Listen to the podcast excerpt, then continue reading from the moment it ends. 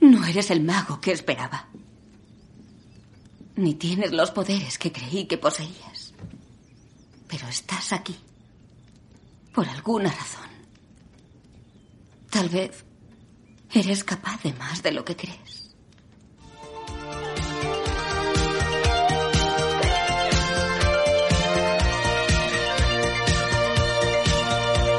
Fuera de este mundo.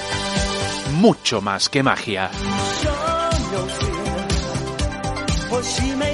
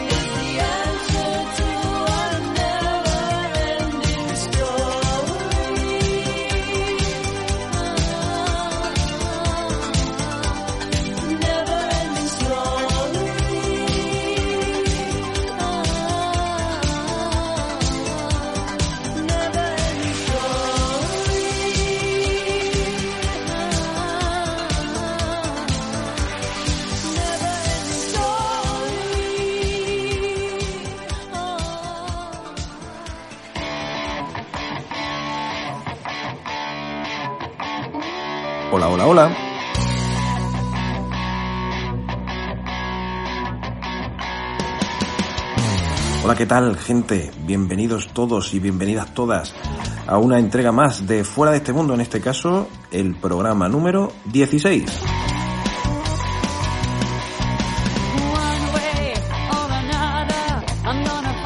Y la verdad es que con todo esto del encierro y el confinamiento, pensé que iba a ser complicado, pedí ayuda y tanta ayuda me ha llegado que creo que ya tengo medio programa 17 preparado.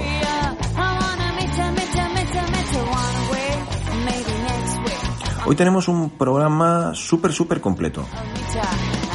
Empezamos con una entrevista a Javi Cruz, una entrevista que teníamos ahí guardadita desde antes de que nos dijeran que no saliéramos mucho de casa.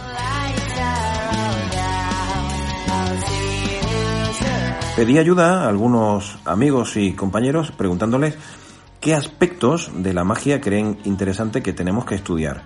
Y de ellos me contestaron Javi Benítez, Gea y Mago Miguel, a los que les doy las gracias enormemente por ayudarme a que este programa pudiera emitir.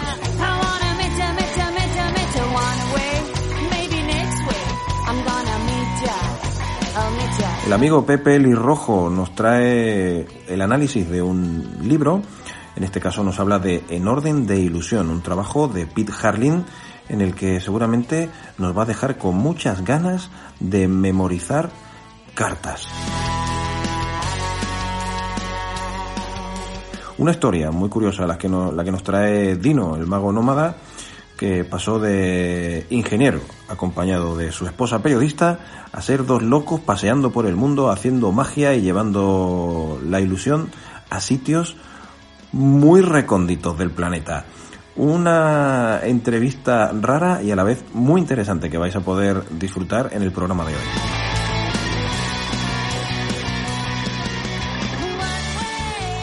Roberto Lolo, que viene a traernos una nueva película en su sección de cine, en este caso nos va a hablar de el increíble Bart Wanderstone. Una película rara y que quizás haya pasado desapercibida para mucha gente. A lo mejor después de escuchar a Roberto Lolo hablando de la peli de hoy, te entran ganas de buscarla y verla en estos días.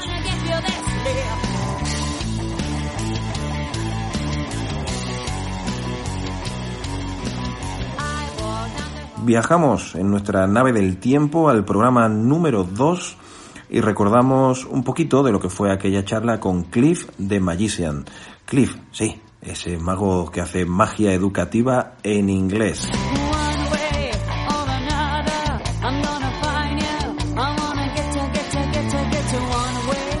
Y por último, el capitán Francis Zafrilla, en su sección de magia y rock and roll, nos trae un poco de su filosofía de la vida y de la magia. Nos hablará del aquí y del ahora. Y además, con música electrónica.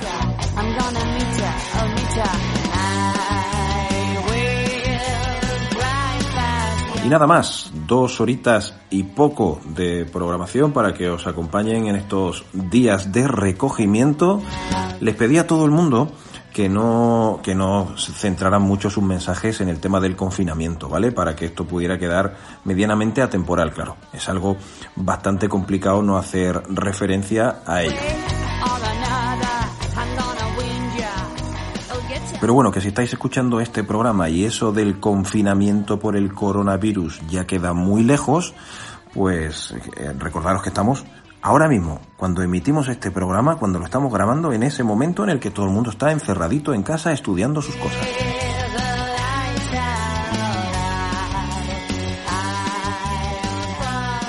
Y este programa 16, para terminar esta presentación tan larga que me está saliendo hoy, me gustaría dedicárselo al capitán, al amigo Francis Afrilla, que siempre está ahí, al pie del cañón, a los mandos de la nave y codo con codo ayudándome a que esto salga adelante. Creo que nunca vas a saber, amigo, lo importante que eres en este programa.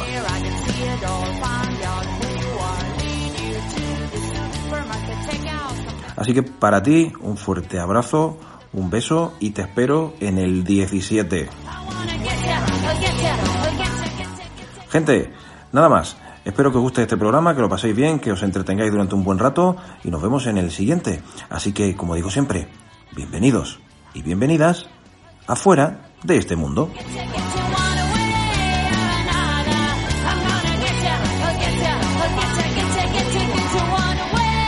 Hoy, estoy en su casa y, nos conocemos de hace uf, un montón de años. Eh, claro, pues yo, no era joven, pero él era súper, súper joven. Y en aquella época estaba obsesionado con tener una carta en la mano y que no se viera. Y estaba todo el día, Luigi, mira, Luigi, mira, Luigi, mira, Luigi, mira. Me tenía del back front hasta aquí arriba. Eh, y hacía mucho que no nos veíamos y estoy muy contento de estar hoy aquí en su casa porque además me ha invitado a comer con una comida que ha hecho él, con la mano rota que tiene y, y le ha salido maravillosamente bien. Que sí, que estoy con Javi Cruz. The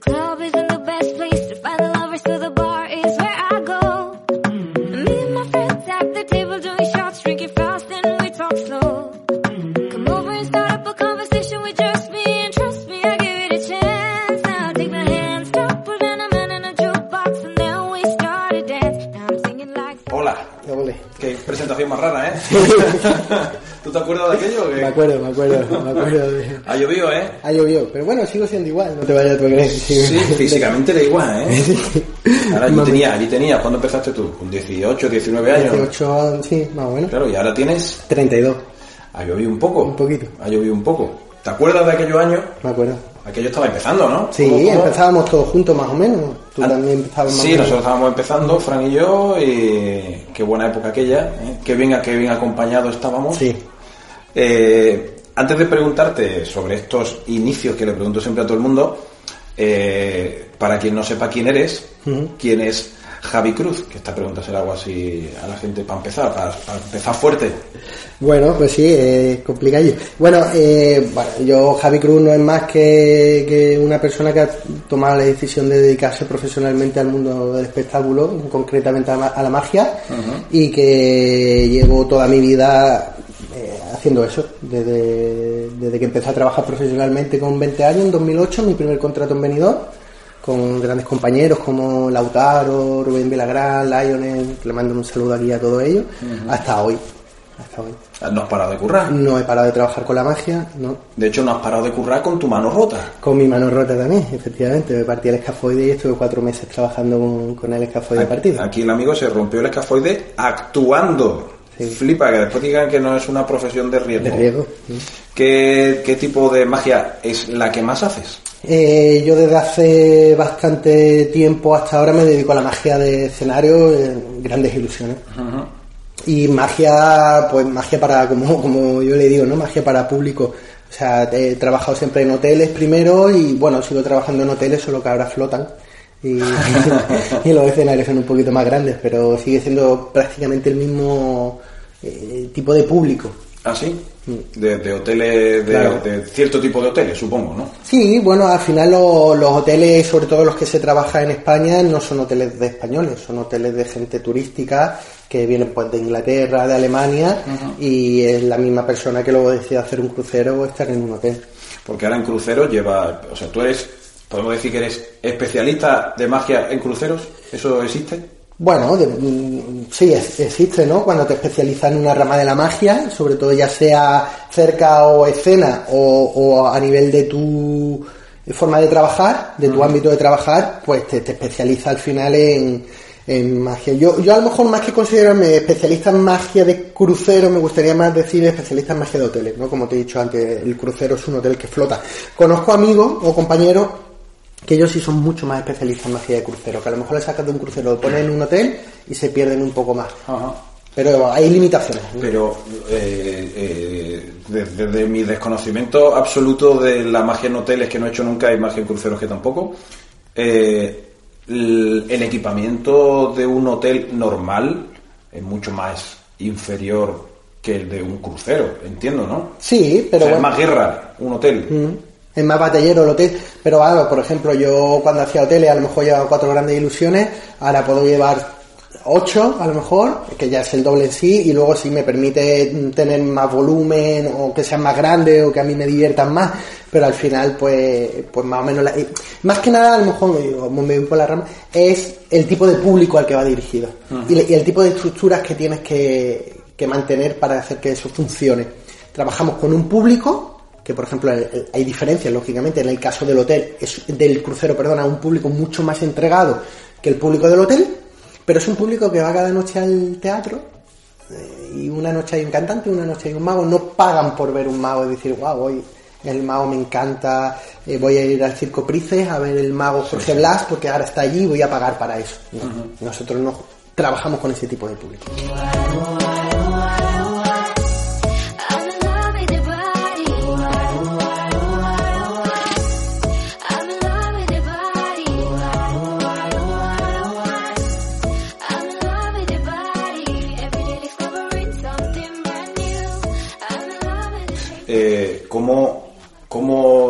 aprende uno a hacer grandes ilusiones? Ah, Quiero- decir, eh, eh, cuando alguien dice, yo quiero ser mago, Sí. ¿por dónde empiezo? Siempre, en España por lo menos, siempre se empieza por las cartas. porque la arte magia. Eh, y tú empezarías con las cartas, Sí, lógicamente, como sí, todos. Eh, llegó un momento en el que tú decides, pues yo lo que quiero es, es hacer grandes ilusiones. sí Eh, ¿Quién te enseña eso? Eh, nadie, nadie. Eh, bueno, eh, un poco triste y casi vergonzoso decirlo, pero yo me he comprado grandes ilusiones, la, la he montado en el sótano, me he puesto a Ana y yo a decir, bueno, ¿Y ahora qué, no? ¿y ahora qué? Métete ahí a ver si, si cabe. Me, me hace mucha gracia porque cuando yo empecé a hacer magia con Ana, eh, yo llevaba más tiempo en la magia que Ana, ¿no? Entonces me decía Ana, eh, recuerdo la primera gran ilusión que compramos fue una cesta hindú. Y me decía Ana, ¿cómo me tengo que meter? Y yo le decía, tú ve probando. Tú ve probando para que tú te sientas cómoda, ¿no?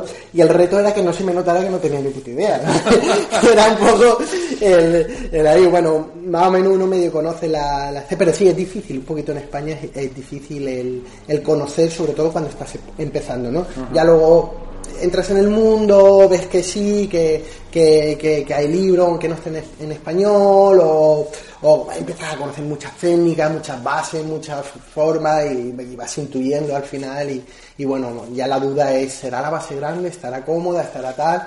¿Me entiendes? Pero, pero bueno, es curioso. Es A mí, eh, cuando alguien me pregunta, eh, oye, me gustaría empezar con la magia o llevo un poquito tiempo haciendo magia, ¿qué libro me recomendaría? Aquí todos recomendamos el, el de Vicente Canuto siempre, ¿no? El cartomagia fundamental. ¿Existe ese cartomagia fundamental de las grandes ilusiones? Quizás, quizás, mm, hombre, hay libros de Jean Steinmeier muy buenos y tal, pero yo creo que tal, tal como tal, o, no existe o yo no lo conozco, pero es un mundo diferente también. Es un mundo diferente porque tú cuando haces carto- cartomagia o numismagia o, o tal, te vas nutriendo de, de técnicas que luego vas enlazando y, tal. Pero, por ejemplo, hay un Vicente Canuto de la magia de escena, los Carvel, ¿no? Pero tampoco es, un, es, una, una Biblia o- o te va a dar tampoco hay un libro de magia de escena en español que tú vayas leyendo técnica y al final puedas hacer palomas, manipulación, bla, bla, bla, bla, bla, bla. Que en magia de cerca a lo mejor sí, ¿no? Vas a hacer otro tipo de técnicas que sí, que sí es diferente. O por lo menos yo lo percibo así. Eh, ahora voy a hacer un poco de abogado del diablo, ¿vale? Porque eh, si vemos cuando, cuando vemos a un cartomago haciendo milagros con sus manos, eh, decimos la de hora que tiene eso, eh, cuántas horas le habrá echado delante del espejo, qué trabajo tiene, pero eh, cuando vemos grandes ilusiones siempre decimos que el truco está en el cacharro. Sí. Y no me refiero solo a público profano, ¿eh? me refiero a, a los, a los propios magos. Eh, ¿Cómo le sienta eso a alguien que hace grandes ilusiones? Bueno, pues es igual que el que usa una cascarilla cuando usa moneda o demás, ¿no? Entonces eh, tienes que aprender a, a usar el, el elemento, ¿no? Entonces a mí que me digan eso, la verdad me preocupa un poquito, porque normalmente el que lo dice no sabe muy bien de lo que está hablando.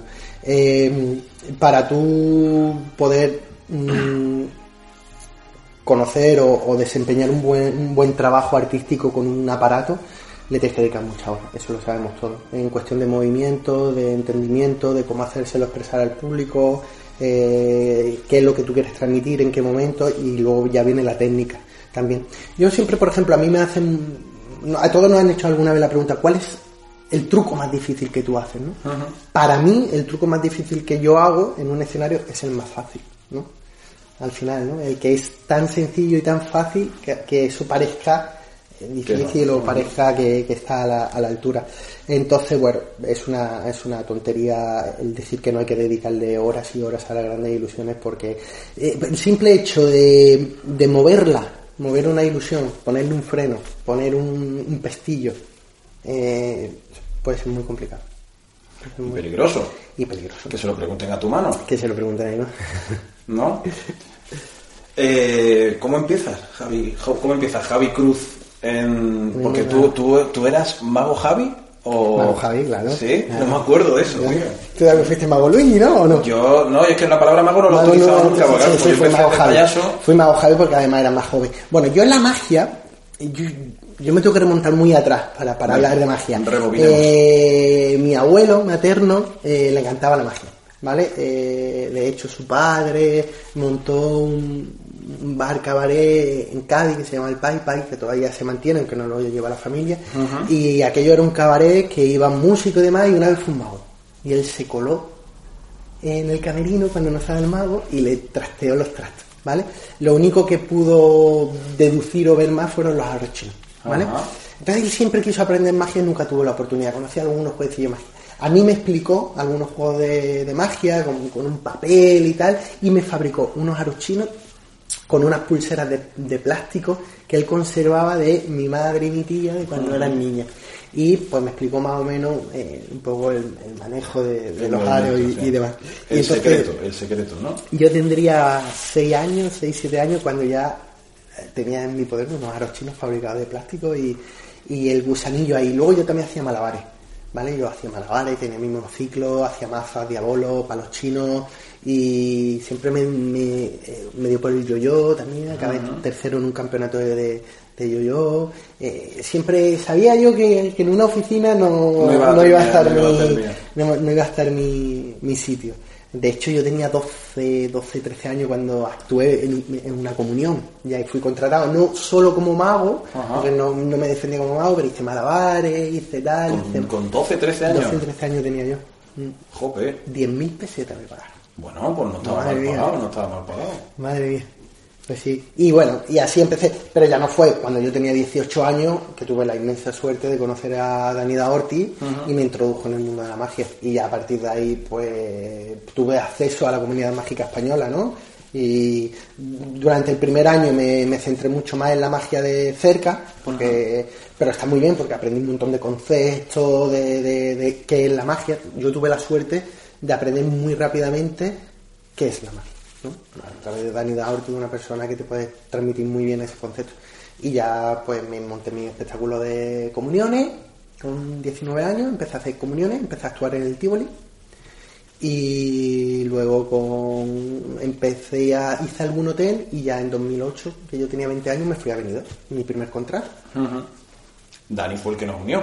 Dani fue el que Dani nos- unimos. Por culpa de él nos conocemos. Escucha esto.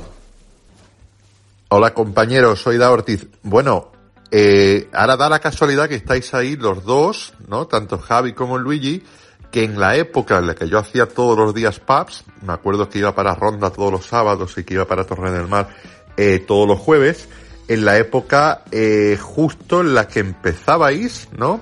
Más que nada, en el caso de Luigi Fran también, la compañía Ludus, eh, y que veníais todos los días a, verme, ¿no? Todos los sábados en este caso y todos los jueves. Así que, Javi, puedes hablar un poco, si quieres, de cuando quedábamos, cuando yo iba, actuaba a las diez y media de la noche, pero iba a las siete para quedar contigo, cuando cenábamos, cuando aquel niño entusiasmado que venía a ver magia todas las semanas y todo aquello que siempre me recuerda cuando estamos juntos, pues decirlo ahora para que todo te escuche esa anécdota, esa gana, esa pasión y esa energía que ya tan jovencito ya, ya brindabas. Un abrazo para todos.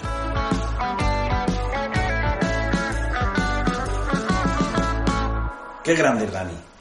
Qué sorpresa, qué alegría. qué alegría, Luigi. No, no me esperaba yo esto. Se Pues, confundido una cosa, creo. Creo que los jueves cuando iba a Ronda y los sábados a Torre del Mar. Sí, los Creo. domingos creo. Bueno, es que a Torre del Mar estuvo un tiempo yendo los jueves y los, y los domingos también estuvo yendo. Pues sí, bueno, estos son grandísimos recuerdos, como él bien ha descrito, la ilusión, sobre todo, que, que- que se mantiene, bueno, la ilusión que genera la magia. Sí, efectivamente, yo me acuerdo que a mí me dijeron una vez, ay, además es anecdótico, como conocí a Dani. Eso te- es que eso era lo que te iba a preguntar, ¿cómo conociste a Dani? ¿Cómo se cruzaron vuestras vidas? Bueno, pues era Vox Populi en mi pueblo, que a mí me gustaba la magia y estas cosas, ¿no? Y me viene una vez un colega mío y me dice, hay un gordo que va, que va allí al, al bar, el rey de copas se llamaba, y dice, "No, tío con las cartas más buenas, y le digo, puta, oh, es que te cuento unos chistes más graciosos, esto, lo otro, y va los domingos, no me acuerdo muy bien tampoco. Entonces digo, pues yo tengo que ir, yo tengo que ir a ver al mago ese, yo, esto me encanta, tal y cual, digo, sí, sí, gracias por decirme.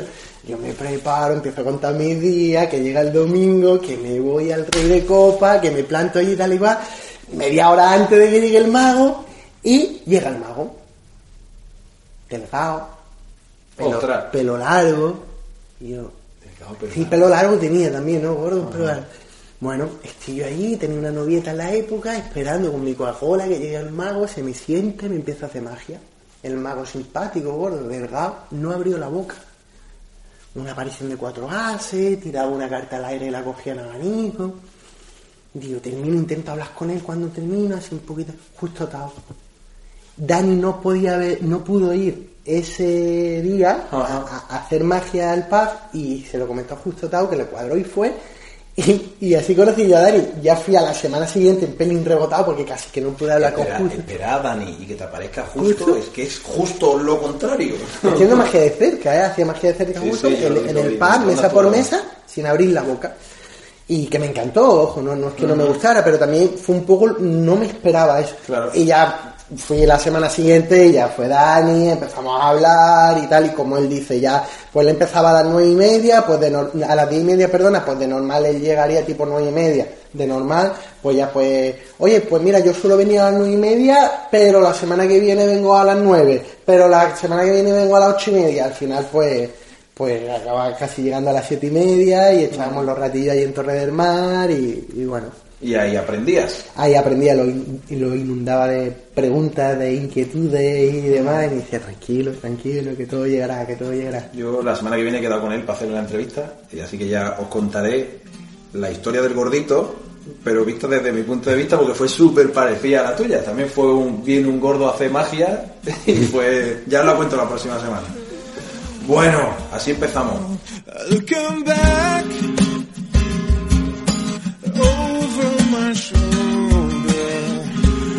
I can see look in your eyes.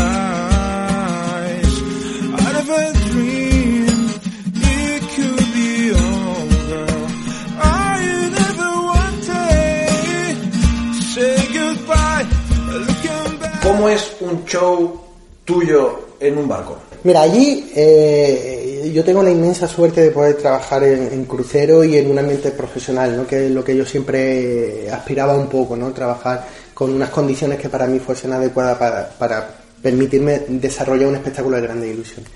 Nosotros cuando llegamos al barco por primera vez tenemos que instalar el show, que le llamo, hacer eh, eh, la instalación de- del, del show. Como yo voy a ser mago residente, normalmente contrato mínimo de seis meses, yo me tomo mucho tiempo. Mago residente que vive en el barco. Vivo en el barco. Esto ya nos lo explicó la otra vez Cristian y me lo aprendí. Yo soy artista residente, en este caso mago residente, vivo en el barco, entonces yo tengo que instalar mi espectáculo. Entonces, normalmente, sobre todo ahora se está poniendo mucho más de moda, que todos los artistas vienen al barco, eh, están cuatro o cinco días, hacen su show y se van, ¿vale? Incluso magos también. Máximo dos maletas, bla, bla, bla, bla. Esos son los magos más especialistas en cruceros, como hablábamos anteriormente. Entonces, como yo soy mago residente, yo llego allí, eh, me ponen todas mis grandes, mi fly cake en el escenario, los tengo que montar. El montaje de mi espectáculo, lo- solo lo que son las ilusiones y el material y demás, me puede llevar unas cuatro horas. Y luego empezamos con la iluminación, sobre. Eso, perdóname, lo montas una vez. Una vez, O sea, una vez. Que no eso, es, claro, eso instalar, eso es instalar la instalación. Luego hacemos iluminación, iluminación en total te puede llevar unas 9 horas, 12 horas, más o menos, que lo hacemos en varios días y ya está todo programado, ¿vale? O sea, te, hace el rider con, Sí. con los técnicos. Con los técnicos, efectivamente. Pero como aquí podemos tener el derecho un poquito más, por así decirlo, pues yo no llevo el raider preparado. Yo, sí llevo un raider preparado, pero luego se hace mucho más que eso, ¿no? Y entonces por eso podemos gozar de ese tiempo, porque es, un- es una producción que va a quedar instalada. Y luego, pues sí, luego ya eh, hacemos ensayos generales para cuadrar con sonido y production manager. Production manager es la persona que está en, en el booth, en el, Háblame como, Ya. como- como si yo fuera mi niño, ¿vale? Como Sí, si sí. no tuviera ni idea de No, no, pero es que no me sale en español a veces. Eh, la jefa de producción, por así decirlo, ¿no? Que, que ella es la, la regidora más o menos, pero que está en, el, en la cabina, con el técnico de sonido y de luces, y va, y va pidiendo los cues. ¿Estás traduciendo? Sí, sí, porque eh, hay una palabra en inglés que se llama booth, para donde está el técnico sonido, Vale. pero- y yo no sé en español como la Eh, cabina. la caseta, la caseta, cabina. por eso. Pero- hay una palabra muy técnica para, para Vale, eso. booth, ya. Vamos, aprendiendo Vamos aprendiendo. Y, y entonces, bueno, ya está por todo coordinado. Y ahora empieza la rutina, por así decirlo, ¿no? Ahora empieza el día a día. Pues, ¿cómo funciona? Eh, nosotros siempre hacemos un espectáculo, un ensayo general, perdona, antes de nuestro show, ¿vale? Le llamamos Tech Run, que es pase técnico, ¿vale? No es porque yo necesite ensayar mi material, porque no lo, no, no lo necesitaría, porque soy profesional, y si lo necesito voy a coger el teatro en momentos que no están ocupados. Es un pase técnico para comprobar que toda la iluminación funciona, que los tres técnicos de backstage recuerdan sus acciones y están preparados, que el técnico de luces sabe cuándo tiene que entrar la luz, que el técnico de sonido sabe cuándo tiene que meter el efecto y production manager coordinar de que todo eso esté correcto.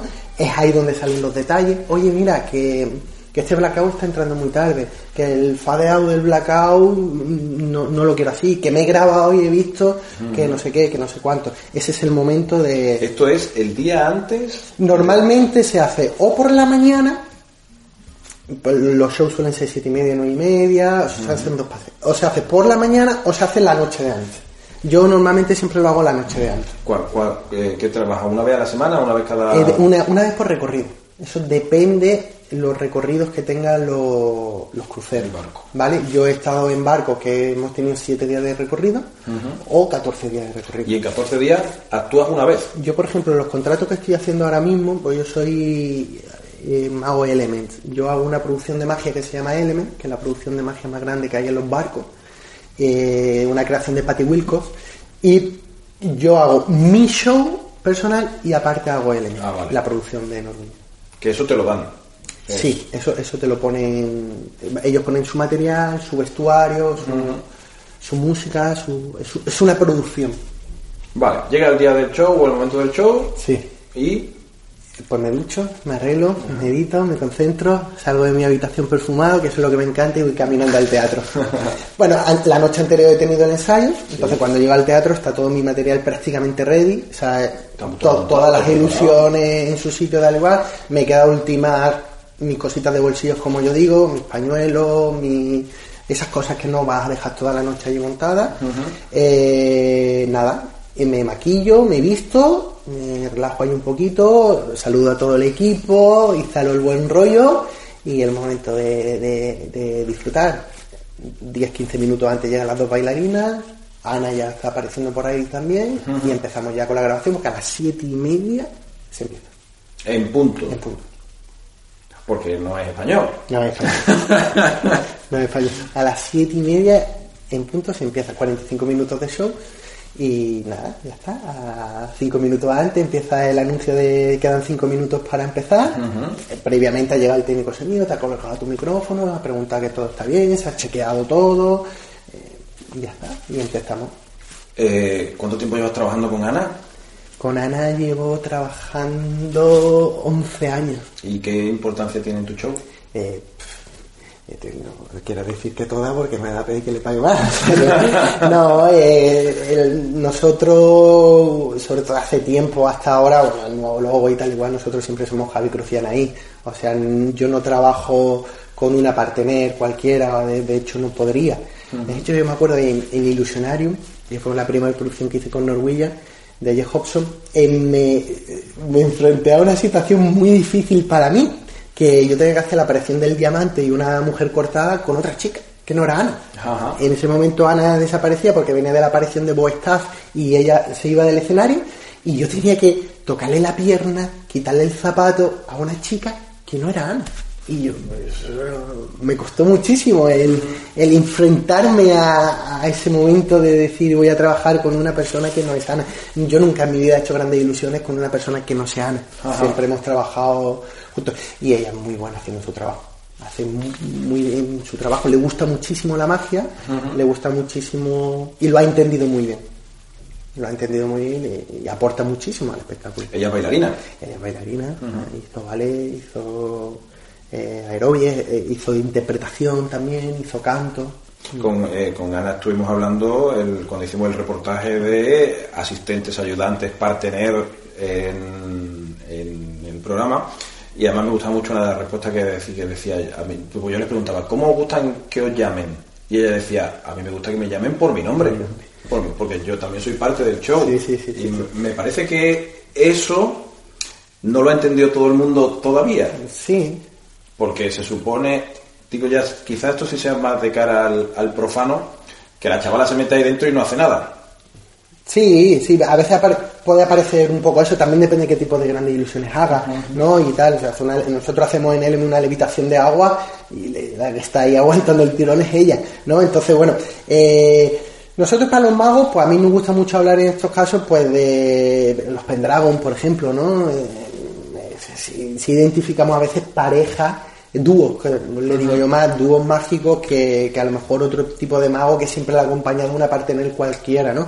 A mí me cuesta mucho trabajo, o nos gusta trabajar muchísimo con la velocidad, por ejemplo, en los cambios de la metamorfosis, suspender animation, el cómo ella desaparece en la pirámide o aparece en los bichos. Entonces me, me cuesta mucho entender compañeros míos que tienen la capacidad, que yo lo admiro, de coger una bailarina y, y- y ponerla a funcionar y hacer un, un metamorfosis y lo ve y lo hacen luego bastante decente, ¿no? Pero claro, la complicidad que yo tengo con Ana, Claro, porque Ana, para que tú te conozcas, es tu pareja de Claro, vida. de vida, sí. No, es tu pareja sentimental. Porque es que por ahí va la próxima pregunta. ¿Qué es lo mejor y lo peor de trabajar con tu pareja? Ahora que no nos escucha. eh, de que, que lo mejor, eh, eh, bueno, lo mejor puede ser la complicidad, la, conex- la conexión que, que- que se genera, que nosotros la explotamos mucho también. Eh, hace poco en Blackpool vimos a Mark Callin and Ginger y, y es impresionante también la conexión que ellos tienen, ¿no? Es su fuerte, es su... ¡Wow! ¿No? Yo como espectador me encanta y, y yo espero hacer vibrar al espectador con eso. Lo peor, pues todo lo demás. No quiere, no quiere indagar, ¿no? No quiere- No, bueno, to- to- todo desde que haya un pequeño problema, que haya ah, cualquier cosita, un problema previo que te lo llevas al trabajo. O sea, lo único bueno que nosotros somos muy profesionales en eso. Nosotros, sobre todo cuando hacemos épocas de hotel y que trabajamos todos los días, eh, sabemos que trabajar es trabajar. Y luego es, es una cosa de caracteres y personalidades, que en esto me gana Ana en todo, es, es una crack absoluta en, en la capacidad que ella tiene de gestionar las emociones, de gestionar los problemas y de saber que cuando estamos trabajando, estamos trabajando. y, y de eso muchas veces se encarga ella, ¿no? Yo, Ana, pero es que vamos a trabajar Y, Y luego, hablamos lo que tú quieras, o luego tú tal, o es que has tenido este- había este problema, tal y cual. Y dices, tú me estás regañando así porque estás enfadado conmigo, no es porque yo lo haya hecho mal, relájate un poquito, luego lo hablamos, tal y cual. Entonces, bueno, creo que lo difícil es llegar a ese entendimiento. Pero una vez que tú consigues absorber eso como una cosa normal, pues para mí son todas ventajas el poder trabajar con mi pareja. De hecho, por ejemplo, en los cruceros compartimos habitación. Mejor compartirla con tu pareja, ¿no? Sí, sí. Y de los mejores momentos de mi vida han sucedido en el escenario. Y ha sido junto a mi pareja. Entonces, Qué bonito. claro, compartimos muy buenos recuerdos y muy buenos momentos. Claro, joder, y, con- y sitios que conocéis. Sí, a eso es secundario. Bueno, secundario Sí. cuando ya lo tiene, pues un poco, yo solo preguntaba esto a Cristian, la primera vez que vas a, Sí. eso tiene que estar guay. Sí, yo me acuerdo de la primera vez que fui a América, ¿no? Ajá. Estados Unidos, a Nueva York, a- para mí el Caribe, yo nunca había ido a esos lugares, Claro. ¿no? para mí fue increíble, o, o, bueno, me remonto más a Pullman Tour 2013, la primera que fui a Rusia, a San Petersburgo, yo en el barco hacía esa broma de- y decía, mi madre de pequeñito siempre me decía que iba a llegar muy lejos, y mira dónde estoy, en, San, Petersburgo. Es verdad, es verdad. Javi, ¿qué, qué magos han influido en, en tu carrera? Eh, ya sea porque los has visto o porque has trabajado con ellos o porque te han enseñado cosas. Muchísimos, ¿no? Eh, y muchos de ellos yo creo que ni, ni lo sabemos, la, la gran cantidad de influencia que han podido tener en, en uno mismo. A mí eh, me hace gracia este tipo de preguntas porque ha habido muchos magos que me han influenciado, gustándome mucho qué, lo, qué es lo que hacen, pero otros muchísimos magos Vale. para indicarme cuál es el camino que no hay que seguir. te, te- te pregunto por los primeros. Sí, ¿vale? vale, sí, sí, sí, por supuesto. sí, sí. Mejor no. Por supuesto. Bueno, esto eh, diciendo así algo que, que es práctico y que se, se, se puede ver incluso en mi trabajo, eh, primero que más me influenció en todo fue Daniel Ortiz. Eh, eso es inevitable porque es una persona con un- una pasión tremenda sobre lo que hace, eh, sobre unos conceptos de profesionalidad y de estipulación de, de- de con- estructura del, del show y demás. Y- impresionante y sobre todo fue, como dije anteriormente, la persona que me da el concepto de qué es la magia. Entonces, para mí un, un gran influente. Eh, para mí lo que es la magia. Luego, magos que me han influenciado o que me gusta su estilo de trabajar y se puede ver un poco reflejado en mi trabajo, Hans Klock, pues un mago que prima la velocidad por encima de muchas cosas. Eh, yo intento no sacrificar muchas cosas por la velocidad, pero sobre todo en ejecución, para mí la velocidad es importante, me gusta, tanto a mí como, como a Ana. Y luego yo tuve la gran suerte de trabajar con Michael Giles, es un mago americano que falleció hace poquito, y, y yo me pegué dos semanas trabajando codo con codo con él en la producción de Illusionarium de eh, Jeff Hobson, porque yo lo sustituía a él. Él se iba Ajá. tres meses y yo me quedaba, que al final me quedé ocho meses. Y entonces él- yo ahí aprendí muchísimo y, y me influenció muchísimo porque coincidía, yo ya tenía una estructura mágica creada, una filosofía mágica, un, un entendimiento y vi que coincidí mucho con él, pero él estaba a un nivel muy grande, ¿no? O sea, empecé a entender las cosas. Me ayudó a, a poner en orden, a poner en, en cada cajita todos esos conceptos míos que estamos muy desorganizados. Y fue una grandísima influencia para, para mí. Casi todos mis movimientos de brazo, de torso superior, vienen de, de- de Michael Giles. El concepto de espalda en, en escena, eh, cómo abrir el pecho, todo eso viene de, de- Michael Giles. Y yo de él aprendí muchísimo. Hombre, Son cosas que no son fáciles de encontrar en un libro, ¿no? No, no. En un libro de magia. Claro. En un libro de, teatro, de tal, podría encontrar, pero es difícil, es difícil porque son cosas muy específicas. Por ejemplo, hacerme una idea de poder entender esto, uno de los grandes fallos de muchísimas partener, muchos magos dicen que una partener y coge una bailarina profesional. Una de las cosas muy difíciles a lo que se tiene que enfrentar una buena partener, bailarina, es que no está en el escenario para bailar una partener de un mago, por más que sea bailarina profesional, es muy difícil decirle, tú eres bailarina, pero en este momento no estás aquí para bailar. Entonces, ¿en qué libro viene reflejado Claro. el cómo se tiene que mover una partener? ¿Qué parte de baile tiene que aportar para darle belleza al número? ¿Y qué parte tiene que eliminar para que sea magia? Es complicado. Claro, claro. Cada uno barre para su casa, ¿no? Sí, lógicamente, lógicamente. Pero, pero no por eso eres menos. Ni mucho menos. Si tú eres una bailarina profesional y quieres mm, demostrar tu valía, lo puedes hacer. en una presentación de una gran ilusión tendrás 30 segundos que podrás hacer dos pasos y vas a demostrarle al público lo que tú puedes hacer y el público lo va a absorber de esa forma. Pero el baile de una partener no puede distraer o no puede quitarle importancia a la magia. All I wanna do is have some fun before I die. Said a man next to me out of nowhere.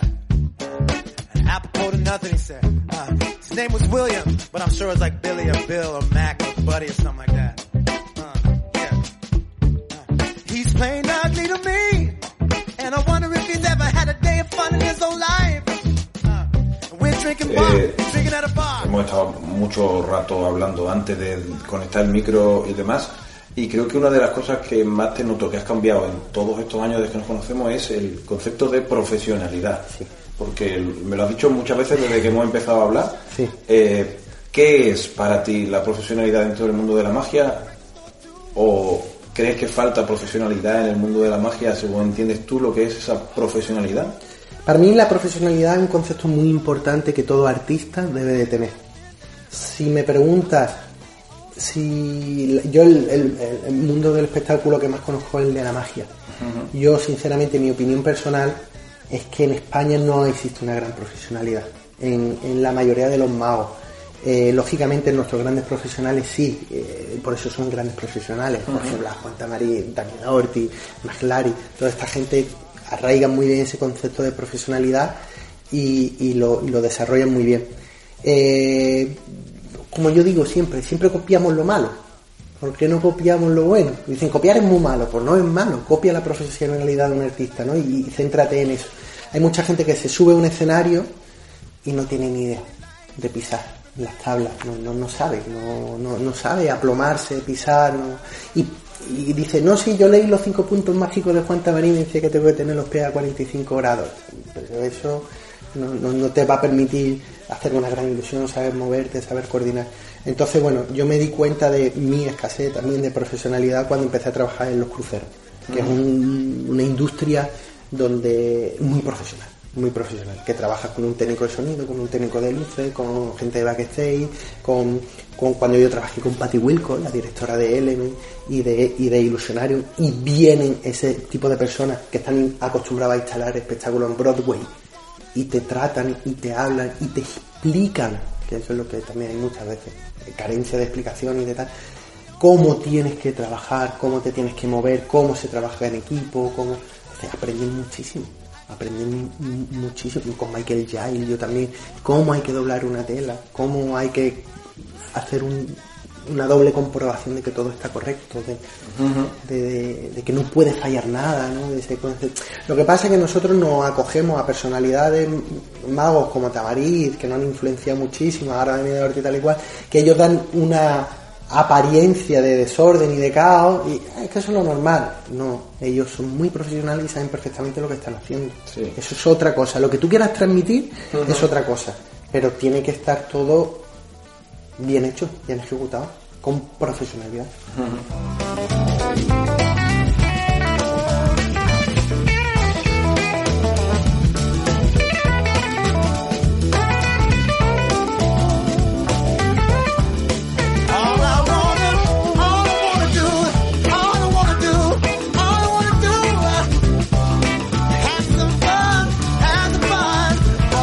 ¿Tienes algún juego favorito? ¿De magia? Sí. ¿De los que tú haces o como espectador? Qué bueno. Eh, de los que yo hago, sí, de los que yo hago tengo una presentación de la silla multiplicación que me gusta muchísimo. Me, me- me- la, la hago además con un niño, me encanta. Me, me encanta hacerla. Eso está en YouTube, creo, ¿no? O sea, eso se puede ver por ahí. Yo la he visto. Yo, ¿O será- tú la has visto que porque yo, yo- tú? sí, yo, tú la has visto porque yo te la he mandado, pero no- Vale. no, está por ahí. Y me, me encanta, me encanta hacerla y creo que, que está bien cerradito el juego A también. A la gente le, juego me le- encanta. le- le mola y, y la verdad que, que disfruto muchísimo. Es un pilar dentro de, de- de- de mi espectáculo, un pilar medio inestable porque implica un voluntario, un niño, entonces nunca sabemos muy bien cómo puede quedar, pero me encanta.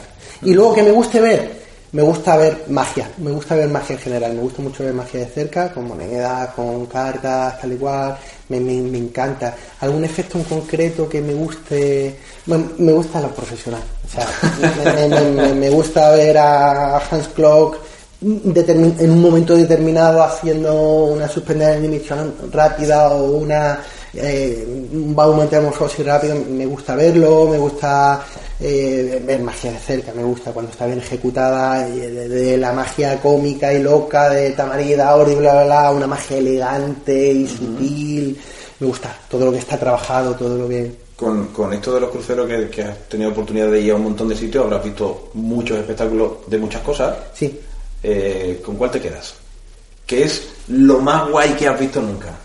Bueno, eh, he visto muchas cosas guay. Mira, he descubierto un concepto que en España a lo mejor no es muy común, que es el malabarista cómico. ¿Vale? Esto me, me- me gusta muchísimo. Hay dos malabaristas cómicos en particular, llevan muchísimos años trabajando, gente de la anti- antigua escuela, y me parece gente increíble. O sea, un nivel de malabares muy alto, con un nivel de comedia muy 45 minutos solo en un teatro para mil personas, imagínate, ¿no?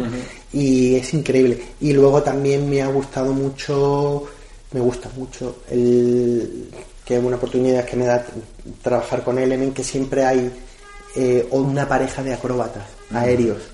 Entonces es muy bonito de ver, aprenden muchísimo del sacrificio, de la profesionalidad, ahí tiene que ser todo perfecto, todo profesional. Y luego últimamente, no sé por qué, he tenido la inmensa suerte de conocer parejas jóvenes, bueno, porque yo me sigo considerando joven. de Tienes 32 años, Sí, ¿cómo te lo consideras joven? entre 20, y 20 y pocos las chicas, 30 y tantos los chicos, y, y gente que lo he visto en televisión, en el Got Talent de América, campeones, o que trabajan para el Circo del Sol, y, y trabajar codo a codo con este tipo de personas, joder, me parece una maravilla. Y, y luego ver esas propuestas suyas en el escenario, muy bonito. Y en cuanto a magia, Javi, Sí. ¿algún espectáculo que hayas visto en algún sitio que hayas dicho, ¡buah! Esto es una pasada. No he visto muchos espectáculos de magia, porque no he tenido mucho tiempo y siempre he estado trabajando. Pero mm, Mag Larry me gustó, me gustó a mí Mag Larry cuando lo vi, lo vi hace mucho tiempo. Y fue un mago que, que me cambió muchos conceptos, ¿no? Cuando estábamos empezando en la magia, sobre todo cuando empezamos que siempre nos preocupamos en la técnica, en cómo presentar, en cómo montar.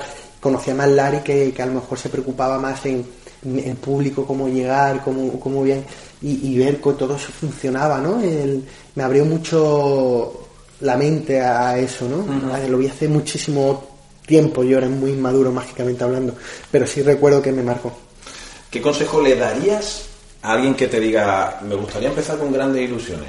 ¿Qué consejo le darías que, que te hubiera gustado recibir en su momento? Bueno, eh, es, es- es- que sepa que es algo un poco complicado, ¿no? El trabajar con grandes ilusiones va, va a requerir de una serie de cosas indirectas. Un sitio donde poder almacenar tu material, que cada vez va a ir teniendo más material, que lo tenga en cuenta. eh, y, y sobre todo que se centre muchísimo en su movimiento. Eh, al final, la grande ilusión es tu cuerpo, es lo que más es lo que más dice, es lo que más comunica, es lo que te va a dar la misdirection, es lo que te va a dar el timing, es lo que te va a dar la belleza del conjunto. Tú puedes ejecutar muy bien un número, pero si, si, si no es bonito verte mover, no, no vas a conseguir ese conjunto, ¿no?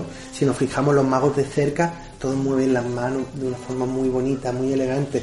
Pero eso es más fácil, ¿no? Por eso lo mueven las manos. Vamos a llegar de una forma más fácil. Solo te tienes que fijar en el tamaño del tapete, no en un escenario que es más grande, cómo llenarlo. Entonces eso es importante, que le dé mucha importancia a- al movimiento.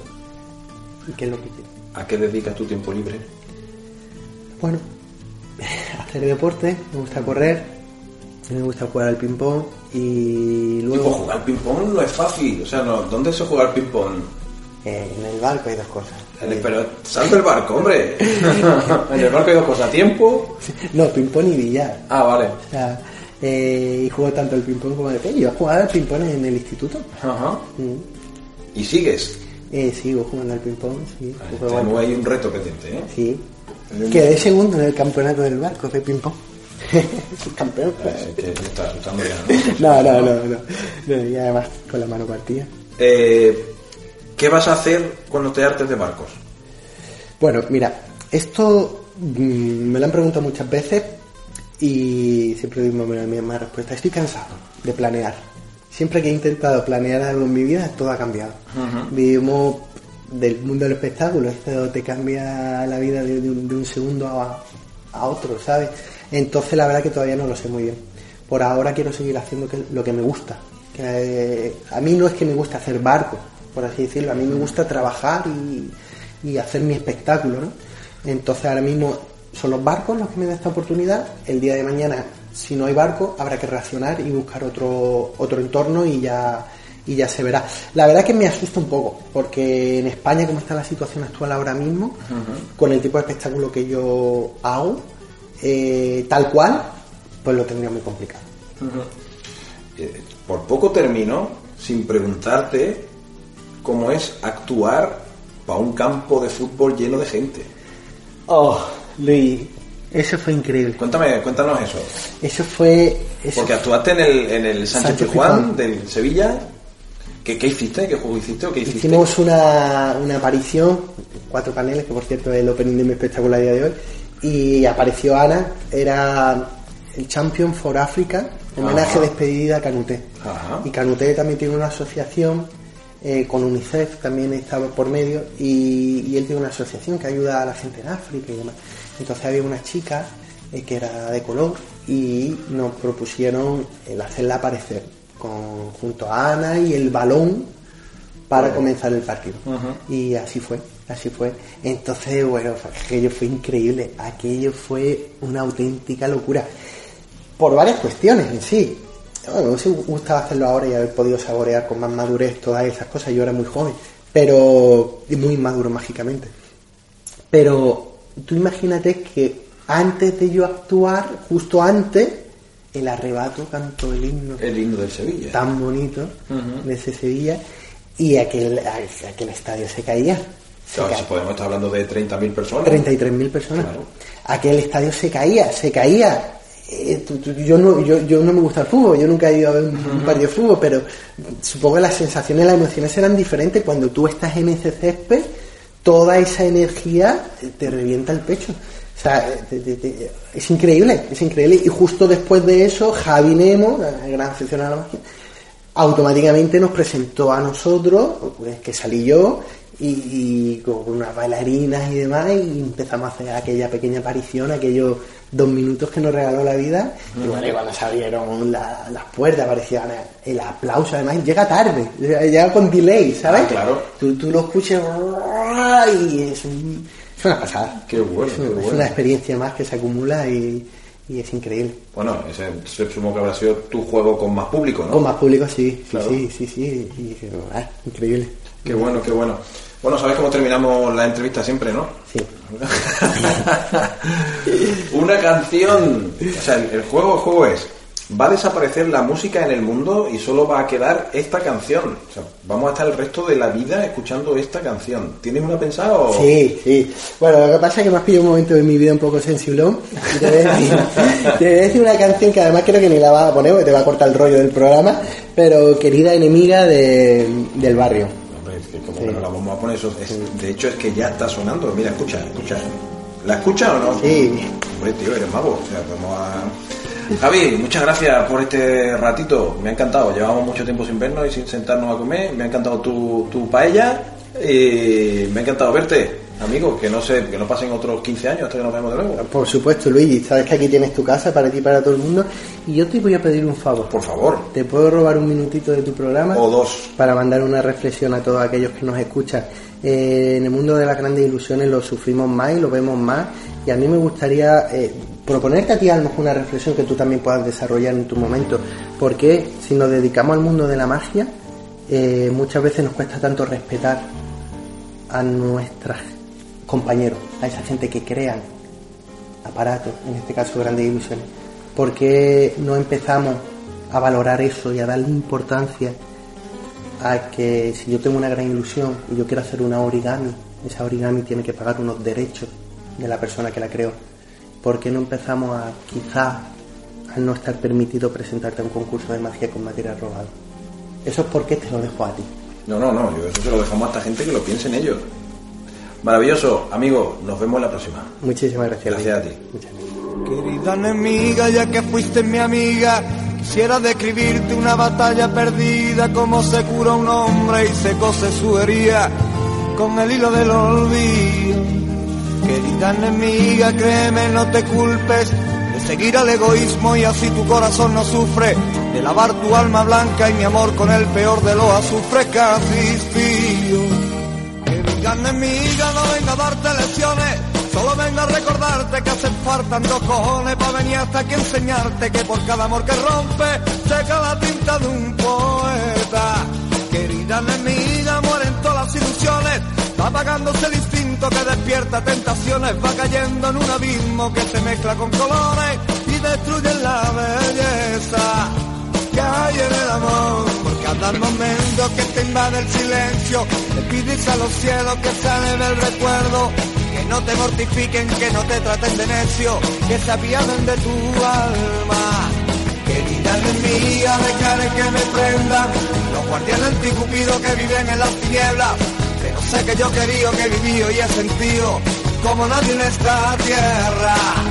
Querida enemiga, ni mi sombra me acompaña, porque cree que soy un cobarde que no te diría la cara, lo que venga a recordarte para que jamás ya juegue con esta misma moneda. Querida enemiga, hoy me siento más maestro, el lesiones de la vida que hablan solo de un siniestro, que comienzan con heridas de esas que duelen por dentro y destruyen la belleza hay en el amor. Querida enemiga, yo me iré con el viento, la conciencia muy tranquila de decir lo que siento. Cuando Estás escuchando fuera de este mundo. Tu voz de magia en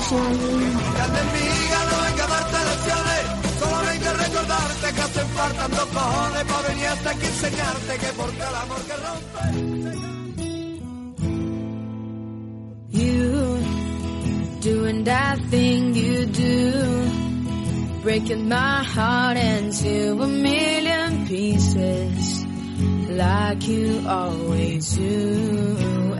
Todos sabemos que en la formación como magos, ya vayamos a ser profesionales o simplemente aficionados, pero si queremos seguir eh, estudiando y profundizando en el arte de la magia, tenemos que complementarnos, además de la técnica, que eso está claro que tenemos que aprenderla y tenemos que ensayarla, con otros factores. Yo siempre he pensado que hace falta saber un poco de teatro, de comunicación, de mimo, de payaso, eh, de colocación en escena, de iluminación, de sonido.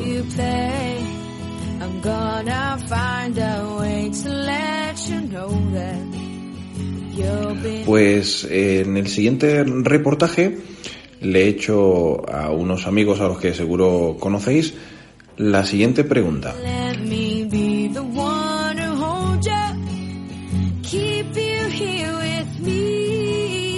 ¿Qué tres disciplinas o aspectos, además de la manipulación, crees que sería importante estudiar para complementar nuestra formación como magos?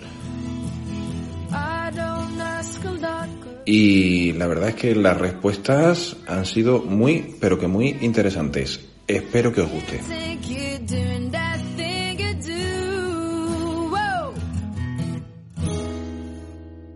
Hola a todos, mi nombre es Javi Benítez. Hello, it's me. I was wondering if after all these years you like to meet to go over. Bueno, he estado dándole vueltas al asunto y bueno, a ver, eh, no es tan fácil porque, claro, eh, a ver, la magia es un medio de comunicación rico y vivo, es un lenguaje, es una afición y es un pasatiempo y es un arte amplio, en fin, la magia son muchas cosas, son, cada uno la enfoca de una manera, ¿no? Y por este motivo no hay, no hay complementos, digamos, fundamentales así a priori que, que, que sean buenos o malos. Los complementos son necesarios según el fin que uno quiera enfocar a su actividad, ¿no? En este caso, dentro de la magia. O sea, Mm, claro, ¿a, qué vamos a destinar nuestra actividad mágica? Eh, ¿Qué queremos hacer? ¿Magia para, mm, para niños? ¿Magia de, de escena? gran- grandes ilusiones? ¿Magia de cerca? ¿Queremos hacer magia solo entre nuestros familiares? ¿Lo queremos hacer para nosotros mismos y nos importa poco actuar? Entonces, claro, mm, cada, cada uno pues, pues tiene un enfoque distinto de, de, lo que quiere, ¿no? Para, para la magia y eso hace que estos complementos a la técnica pues sean diferentes para uno que para otro, ¿no? Entonces, bueno, mm, vamos a mm, vamos a considerar que vamos a realizar magia a un público más allá de, de amigos y familiares y que lo vamos a hacer en una situación, digamos, de magia de cerca salón. Algo así, eh, para, para acotar un poco el, el asunto, ¿no? Eh, y entonces, bueno, yo creo que las tres disciplinas que he elegido, eh, que he elegido hoy, porque a lo mejor mañana me preguntas y elijo otras, pero bueno, las que he elegido hoy, eh, las que se me vienen así a la cabeza y que creo importantes o que a mí me han ayudado o que yo he considerado, yo, mm, yo he usado en, eh, en algunos momentos porque me veía, mm, digamos, falto en algunos aspectos, pues, pues voy a decir es- estas tres, ¿no? Eh, que, antes de nada, quería decir que no creo que sean estrictamente necesarias en, en todos los casos y considero que pueden ayudar a algunos aspectos de tu magia y hacerte, por, por tanto, mejor mago. Pero vamos, mm, depende de, de- de cada uno eh, cómo esté, ¿no? Eh, que, que- que- digamos, que qué aspectos ya tenga desarrollados de por sí y cuáles se le dan mm, no tan bien y cuáles que son huesos que, que no se le dan nada bien, ¿no? Hay personas porque no, no se me da nada, nada, nada bien esto y, por mucho que lo intento no lo mejoro. Bueno, pues habrá que eh, subir en otros aspectos que desarrollar otros aspectos. Pero bueno, eh, no me enrollo más eh, y Ah, y también quería decir que, que, que, claro, esto es aparte de la técnica, que, que la considero importantísima la técnica, pero bueno, para transmitir, para comunicar, para emocionar, pues, pues la, estas otras. Vamos a ver, el primero, el primer aspecto, la primera disciplina o la primera, digamos, el primer campo que creo fundamental eh, o muy importante desarrollar serían técnicas de comunicación técnicas de comunicación, cómo se estudian, cómo se aprenden, ¿no? Pues, eh, por ejemplo, con cursos de clown, los considero muy importantes, los cursos de clown, los cursos de voz, y no digo mm, el clown en sí mismo, no, no, no digo estudiar clown o estudiar la voz, leer muchos libros sobre ese tema, no, lo que quiero decir es realizar un curso, un curso donde de, varios días, de una semana, de un mes, de dos meses, si, es posible, eh, donde se desarrolla mucho la, eh, se, se superan muchos miedos, se eh, sirve muy bien para, para reírse de uno mismo y para, para comunicar, ¿no? Así tam- también los cursos de voz para, para mejorar nuestra voz. Eh, si la, si siempre, casi siempre eh, eh, podemos desarrollar nuestra voz, ¿no? Nuestra, no- para no hacernos daño, para cuando hablar muy alto no, no hacernos daño a las cuerdas vocales y también para, para dirigirla, para mm, dirigirla a, a los públicos, ¿no? Y que suene bien cursos de dicción, cursos de teatro físico, cursos de baile. Me preguntará, bueno, ¿y es necesario un curso de baile para un mago de cerca que hace monedas y cartas? Bueno, yo creo que ayuda, yo creo que ayuda. Se nota cuando un mago eh, ha hecho algo de baile, baila o eh, que se mueve de otra manera, ¿no? Sin, sin exagerar, sin aspaviento. No, no es que uno diría ese es bailarín, no es que haya que actuar bailando, no sino que, mm, que ese, eh, eh, el- la danza, el baile, lo que ayuda es a, a que la economía de movimiento sea algo intrínseco, sea algo natural en ti, sea algo que, que ya tengas y que no tengas casi ni que pensarla, ¿no?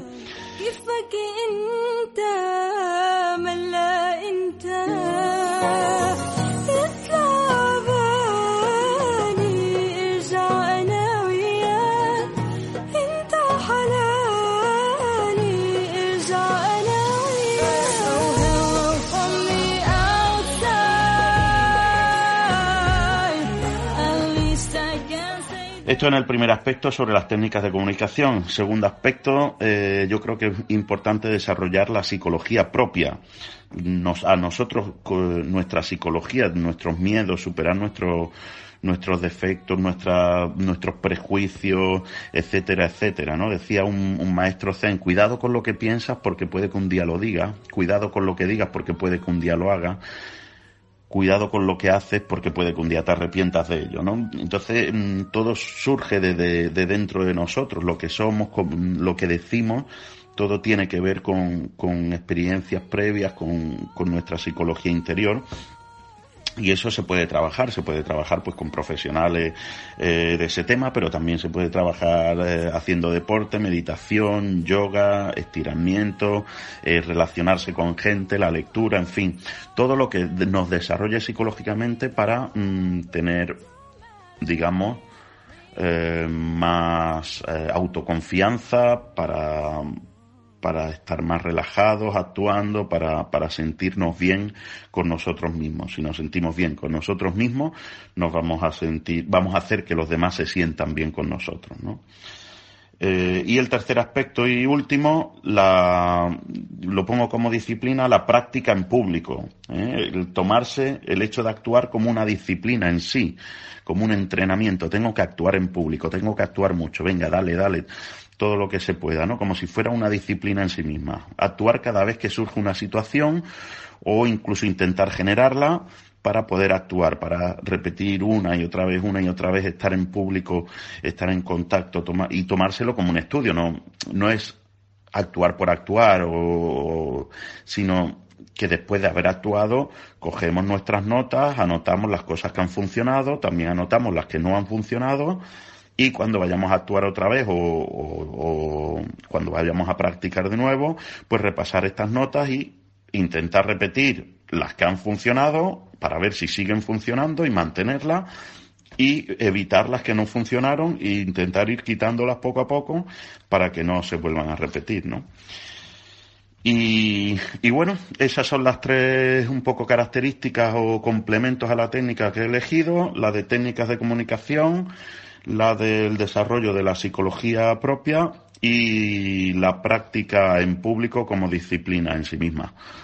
Eh, bueno, os he soltado aquí un rollo, pero espero que sirva de algo y espero que le anime a, algunos de los que nos están escuchando, pues a, pues eso, meterse en un curso de clown, hacer algo eh, para ir mejorando, desarrollando eh, algunos de estas de estas particularidades, disciplinas de, que nos hacen mejor mago y nos hacen comunicar mejor y, conectar mejor con el público.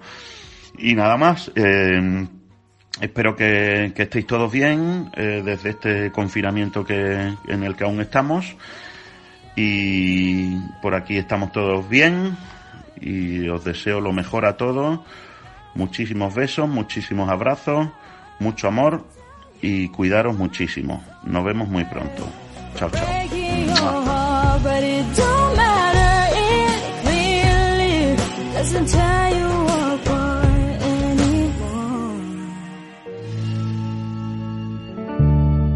Continuará.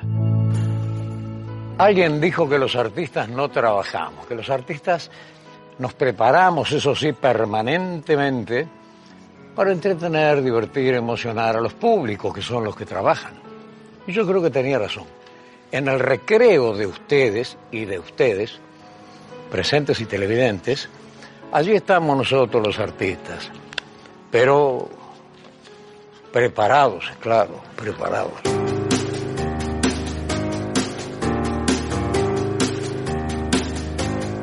Cuéntame lo tuyo. Hola, ¿qué tal amigos de fuera de este mundo? Habla Pepe Lirrojo desde Zaragoza. Y en esta ocasión os voy a hablar de un libro, os voy a recomendar un libro que probablemente os interese. Don't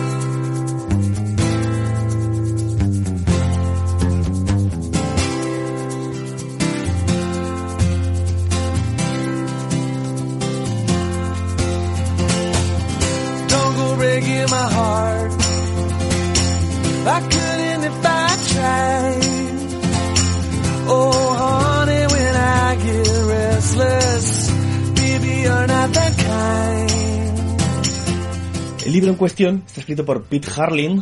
Supongo que todos conocéis la figura de Pete Harling, ¿vale? Y él tiene varias publicaciones, pues esta, la última suya es In Order to Amaze, que es En Orden de Ilusión, publicado en castellano en 2017, In Order to Amaze es de 2016, ¿vale? Publicado por Pete Harling, como digo, que es ese genio alemán. Eh, el otro gran libro que tiene es Cartoficciones, si no lo habéis podido todavía leer, os lo recomiendo también encarecidamente. Y si habéis leído, pues también sabréis que es genial. Bueno, pues en Cartoficciones eh, hablaba de juegos con baraja mezclada, puede ser con baraja prestada incluso, con una pequeña preparación. El libro en cuestión del que os voy a hablar hoy, y no retoméis, no de ilusión, habla de la baraja memorizada, ¿vale? La baraja memorizada. Entonces, no, no, baraja memorizada, no, vamos a morir. Si vais a morir igualmente, no tiene que ver con la memorizada.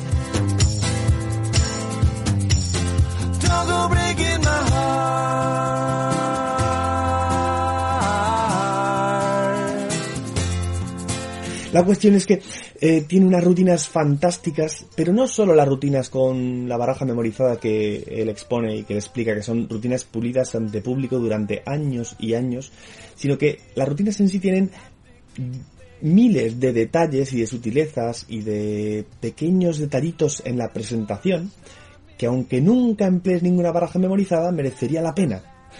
merecería la pena leer este libro solamente por descubrir el fantástico mundo de Pete, solamente por, por ver su magia, ¿no? Como dice el gran genio Gea, un saludito Gea, eh, solamente merece la pena leer los libros de magia de los demás, solo por conocer esos mundos, ¿no?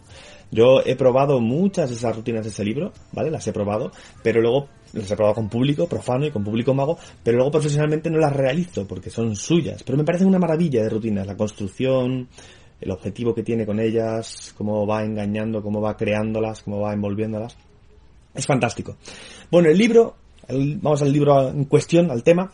El libro está dividido en tres partes, ¿vale? La primera de ellas son 10 rutinas, 10 rutinas increíbles con baraja memorizada, a cuál mejor, por cierto, memorizada, porque eh, en este caso no son dependientes estas 10 rutinas del, del tipo de memorización. Tú puedes usar la que tú quieres, la que empleéis.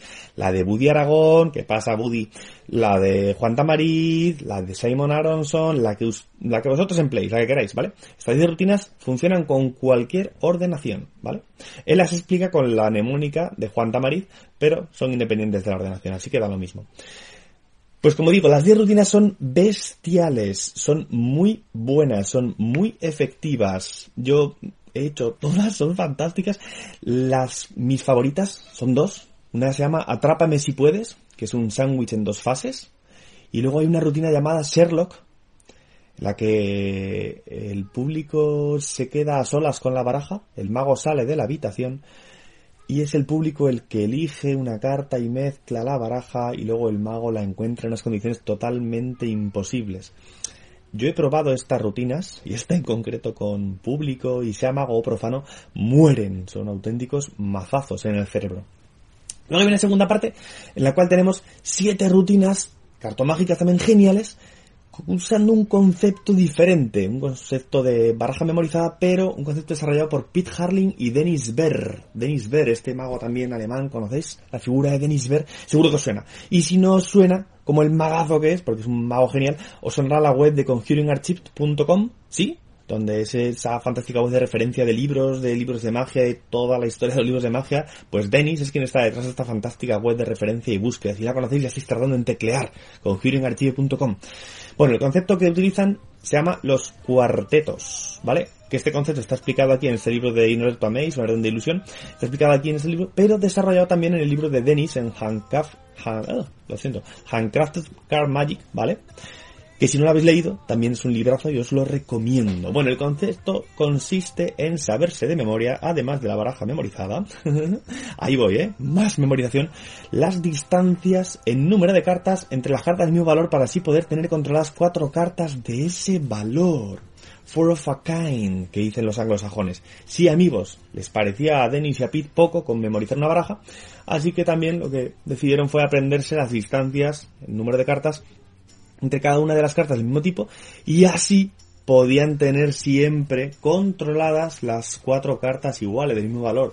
Bueno, pues hay siete rutinas fantásticas que, como comprenderéis, no solo con baraja memorizada, sino con este arma adicional, poco conocida, ¿vale? Pues hay cuatro cartas controladas muy rápidamente, cuatro cartas que están en todo momento, hay rutinas que las llevan a todo, rutinas que las puedes hacer aparecer, bueno, son rutinas muy bien pensadas también, muy bien trabajadas, ¿vale? Y total, ¿qué más da? Si os sabéis ya una baraja, pues eh, tres números más por cada valor y una carta de inicio, pues ya está, ya está, que es muy poca cosa.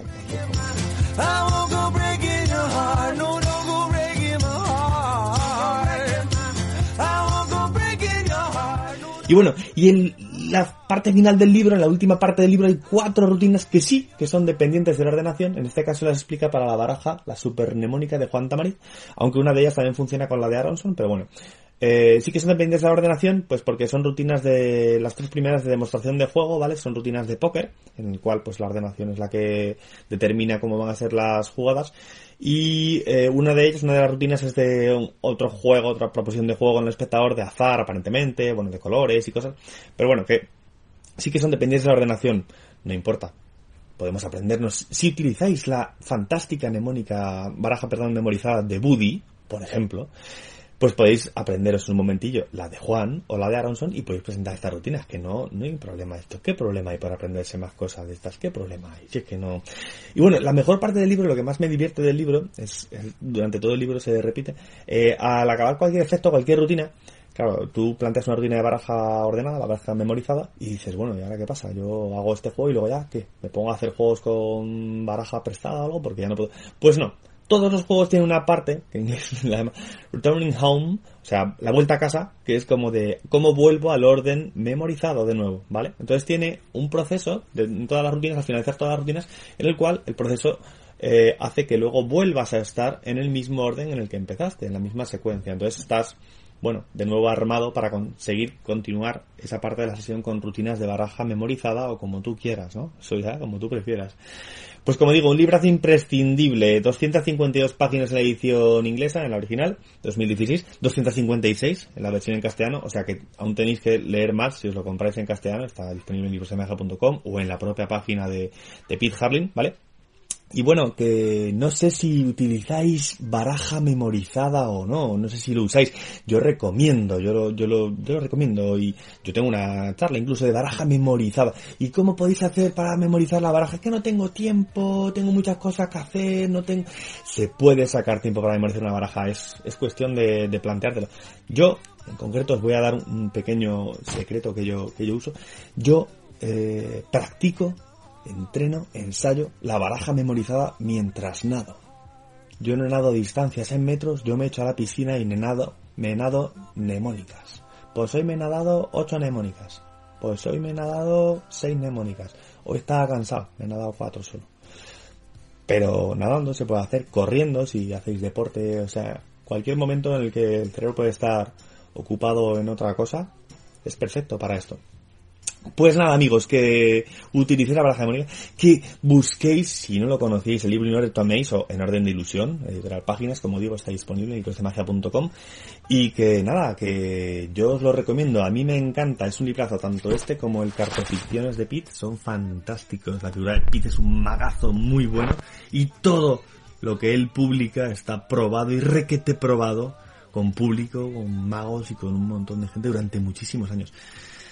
Que nada, eso os dejo amigos. Un abrazote.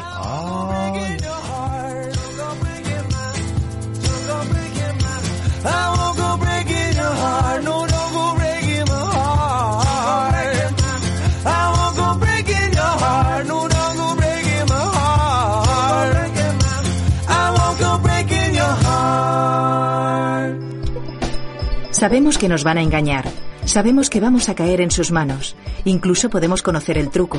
Pero los buenos magos siempre nos fascinan.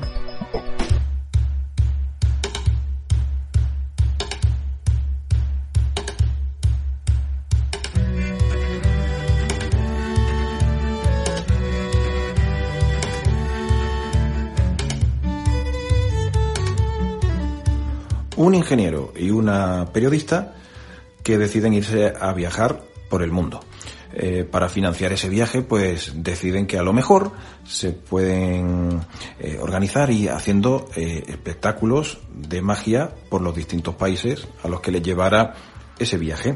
Esto que podría ser un argumento de cualquier película, me lo contó el otro día un tipo al que yo no conocía y que las redes sociales nos unió.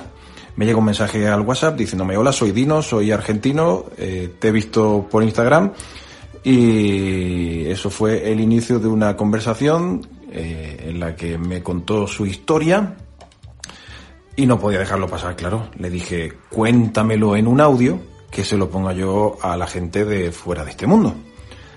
Pero claro, Dino es argentino y como buen argentino, eh, no me mandó un audio, me mandó 18 audios que sumados todos uno detrás de otro sumaban media hora de conversación. Así que he dicho, espera, espera, espera. Voy a hacer un resumen de esto que me han mandado y ya un día quedamos tranquilamente y charlamos los dos con el micro delante. Así que hasta que llegue ese momento, os presento la historia de Dino, mago nómada. Diez minutillos de una historia muy interesante con la magia como protagonista y que os recomiendo que escuchéis con atención. Ya otro día charlaré con el amigo Dino más largo y tendido.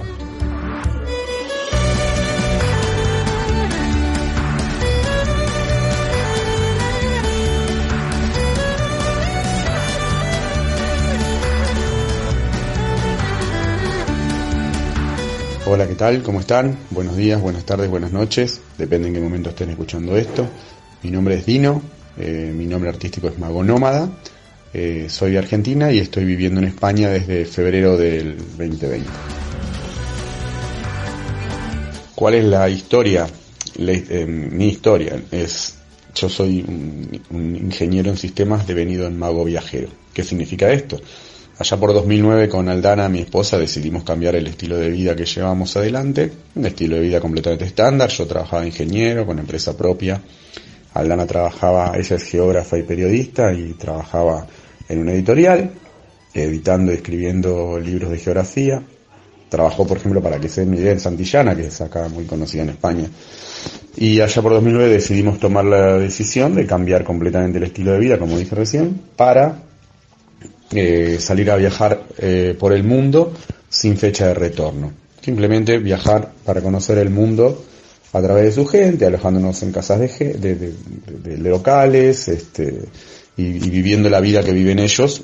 Lo interesante es que iba a ser sin fecha de retorno, ¿no? O sea, si volvíamos iba a ser porque queríamos volver y no porque teníamos que volver.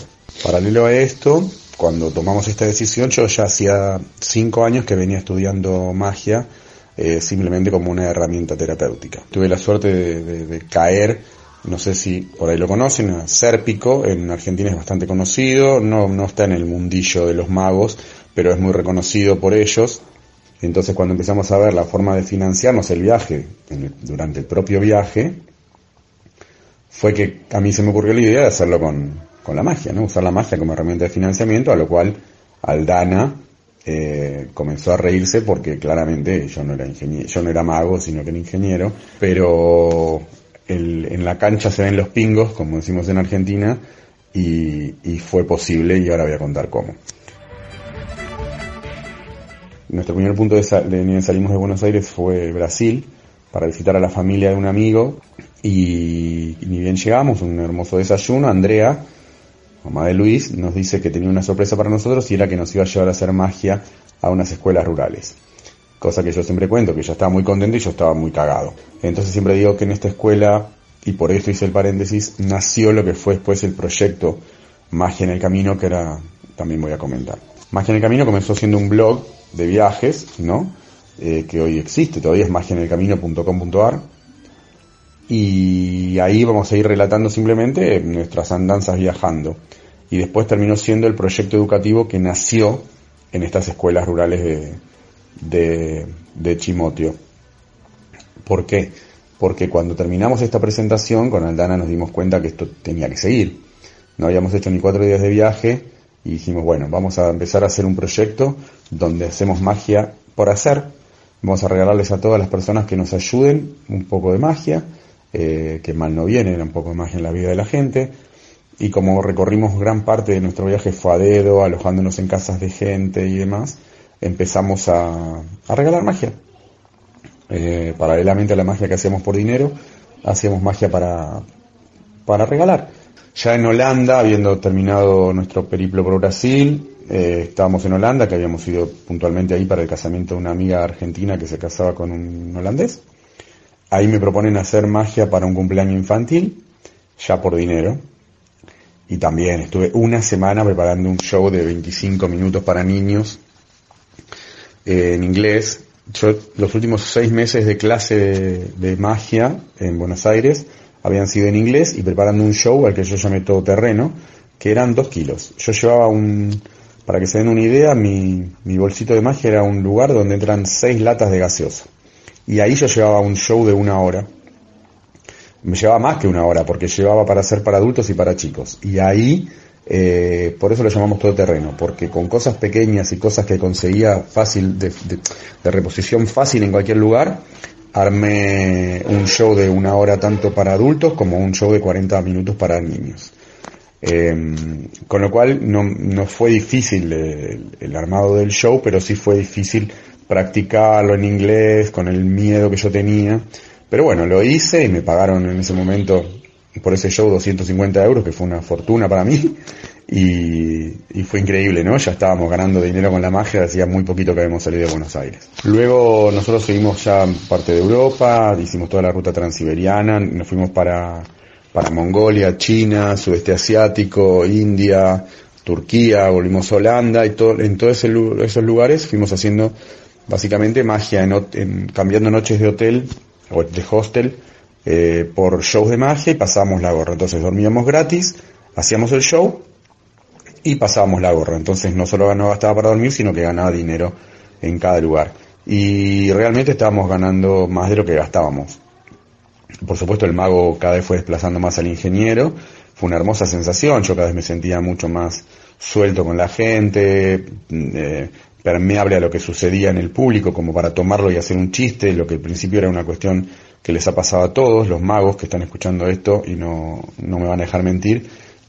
Al principio es todo muy, estás 100% preocupado de que el juego salga, de que la rutina salga, hasta te pensás los detalles, los chistes, cosas que después no se, no se suceden porque lo que termina sucediendo es lo que pasa en el público y uno toma de ahí para hacer eh, la cosa mucho más eh, dinámica con el público y que la gente se lleve una experiencia. When I find myself in times of trouble, Mother Mary comes to me, speaking words of wisdom, let it be. Ya llevamos un año de viaje. Así fue que volamos a, a Venezuela, que tenemos un amigo que vivía ahí en ese momento, que no es la situación de Venezuela de hoy, es, estamos hablando de 2011. Y empezamos a visitar escuelas, universidades, orfanatos, hospitales, haciendo una charla educativa con fotos y videos y mostrando este, nuestras experiencias en los lugares. Y siempre cerramos estas charlas con un show de magia. Después, ahora cuento esto chiquitito, fue declarado nuestro proyecto de interés educativo e interés cultural en Argentina. Durante este viaje, en un momento, acudimos al, en Colombia, en Bogotá, de un hospital que se llama el Cardioinfantil de Bogotá. La señorita que nos atiende dice, bueno, ¿y qué están haciendo por Colombia? Entonces le contamos. Y me dice, ¿por qué no vienen a hacerle magia acá a los niños y niñas del hospital? Y le dije que le respondía y me senté un ratito ahí a charlar con Aldana y bueno, decidimos que sí, con lo cual al, a los dos, tres días fuimos y le hicimos un show de magia, se juntaron un montón de niños y niñas eh, que estaban hospitalizados, más los papás, más las mamás, más los médicos, más los médicos, y fue una experiencia increíble porque siempre digo lo mismo, ¿no? Que no paraban de reírse y de festejar lo que yo hacía. Y nosotros llegamos a la conclusión de que cuando hacíamos un show en un hospital, eh, o en un orfanato, o en algún lugar así, eh, le robamos 30 minutos a la realidad de la gente. Y después una señora en, en Ecuador me dijo que eran mucho más de 30 minutos, porque cuando nosotros nos íbamos, eh, la alegría y, lo que se iban comentando duraba mucho más de 30 minutos este, y simplemente con 10 minutos o 15 de nuestra vida eh, a ellos les regalamos 24 o, o 48 horas de alegría y recuerdos para muchos más.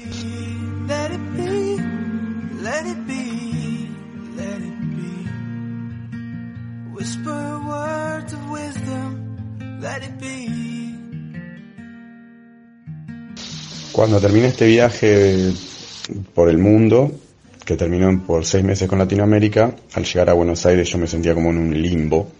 Yo no podía volver a ser ingeniero, yo quería seguir haciendo magia, quería seguir viviendo de la magia, quería seguir con nuestro proyecto solidario.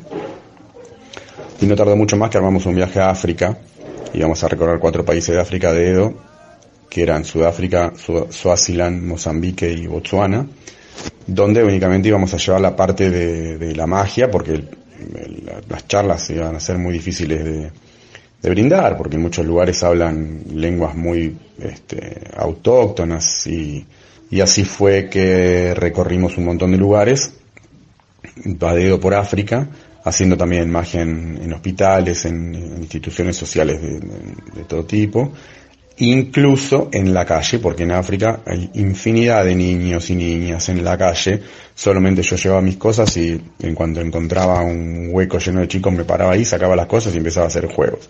Eh, pueden ver mucho en magiaenelcamino.com.ar, proyecto mágico, hay fotos, hay videos, hay relatos, eh, sobre todo si son magos les va a encantar.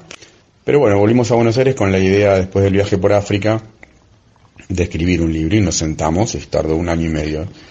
Y el libro se escribió, como decía recién, el libro se llama Magia es Viajar, está en versión papel y en versión ebook, a quien le interese solamente me mande un mail.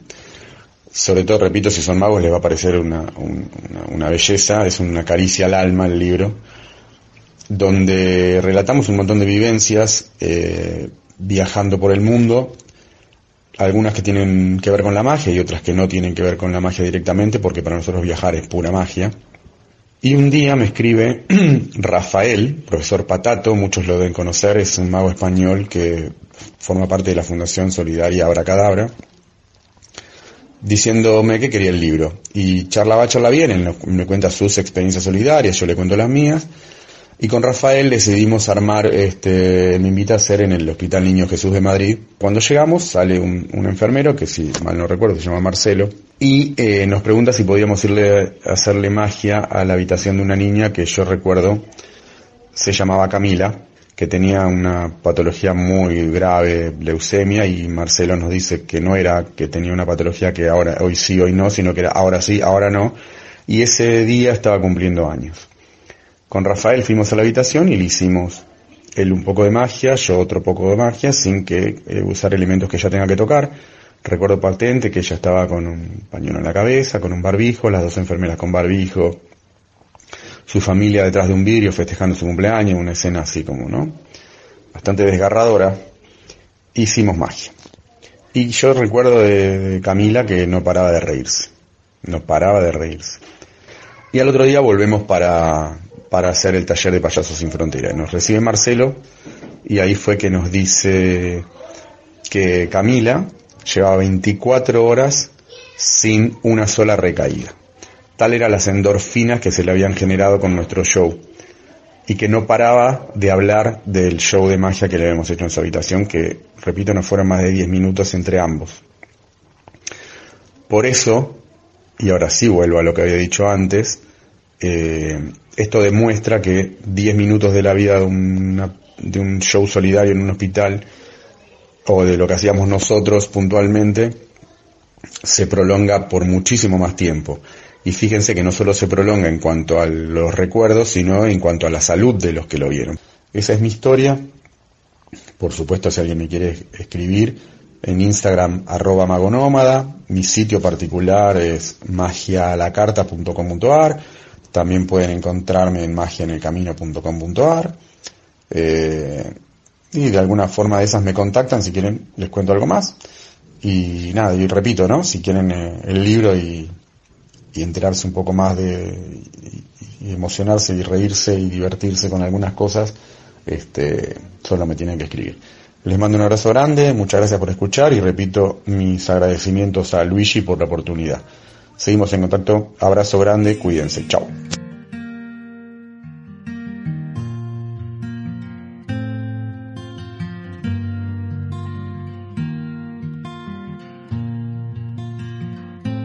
Estás escuchando Fuera de este mundo, tu podcast de magia e ilusionismo.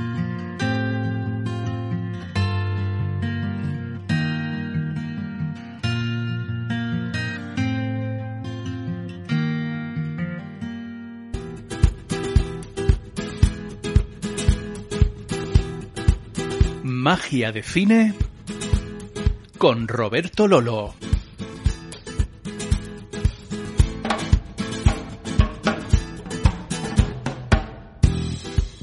Hola Luigi, hola a todos los oyentes. Eh, bueno, para sobrellevar un poquito la situación, pues yo os voy a recomendar una película eh, que además es muy divertida, aparte de ir relacionada con la magia, que es el increíble Bart eh, que es una eh, película de año 2013, una comedia protagonizada por Steve Carrell y, y Jim Carrey. Escucha, Wonderstone. No caes bien a nadie. Nunca caerás bien. Bienvenidos al asombroso mundo de la magia. Porque todo el mundo adora a los magos. También os adorará. ¿Quieres ser mi compañero? Más que nada en el mundo.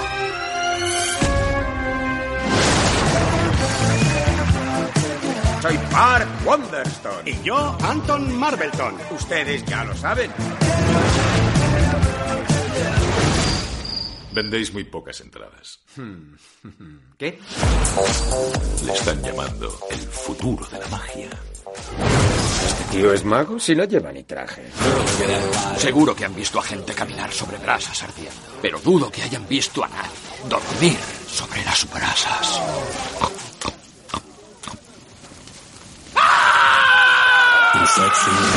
Tenéis que hacer algo rompedor. Así que aquí es donde vienen a morir los artistas viejos. Y algunos no tan viejos. Y creo que, que, que, bueno, que puede ayudar en estos momentos, porque aparte de tener ese toque mágico, porque justamente trata sobre, sobre dos magos eh, completamente antagónicos, rivales, eh, y, y, que bueno, que más o menos se parecen a, a, a dos magos que existen en la vida real, ¿no? Que digamos que es una especie de parodia de, de, David Copperfield, ¿no? que es el personaje interpretado por, por Steve, bueno, por Steve Buscemi, no, ese es el, compañero, por Steve Carrell, y, y luego eh, que interpreta Jim Carrey, eh, que es, eh, digamos, pues esa parodia de exagerada, pero bueno, no tanto de, de Chris Angel, ¿no? Y para mí eh, la película es un, un regalo, ¿no? Para los amantes de la magia porque habla con bastante eh, fidelidad de lo que es este mundo, pero eso sí, siempre con un tono exagerado de, de parodia, de comedia, pero que tampoco difiere tanto de, de la realidad. Tú eres Rance Holloway. Tuve tu juego de magia de pequeño. Ya te devolveré el dinero. Eso que has sentido ahora mismo. Eso fue lo que te llevó a ser mago. ¿Cómo has hecho? Está deshuesada parcialmente.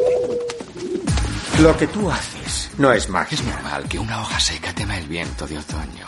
Tu bronceado es para llorar. Solo necesitamos un truco espectacular. ¿Y usted y Bart Wonderstone pretenden aguantar una semana? ¡Ah! ¡No puedo respirar! ¡No puedo Solo respirar! llevamos 20 ¡No minutos. puedo! Es el mejor truco de la historia. Y yo creo que realmente, realmente es muy, muy recomendable también, pues porque como, como somos muy aficionados a, a la magia y casi todos los oyentes que escuchan el programa, pues también les, les gusta eh, la magia, pues podréis ver esa rivalidad, ¿no? Que, que hay entre, entre Steve Carrell y, y Jim Carrey, que es completamente hilarante. Además, tiene, tiene una carga eh, cómica brutal brutal. Eh, bueno, ya sabemos que Jim Carrey es, un, es una bestia del humor, pero Steve Carrell también. Y sobre todo como el personaje de Steve Carrell eh, también pues llega, eh, está digamos en, en, la cumbre del éxito y cómo cae, cómo cae también, que creo que es algo muy interesante y un poquito didáctico, y cómo cae en el, en el olvido, ¿no? En el fracaso y luego intenta recuperarse. Yo creo que está muy guay ahí es donde recupera, digamos, esa humildad que antes pues no tenía porque estaba completamente endiosado.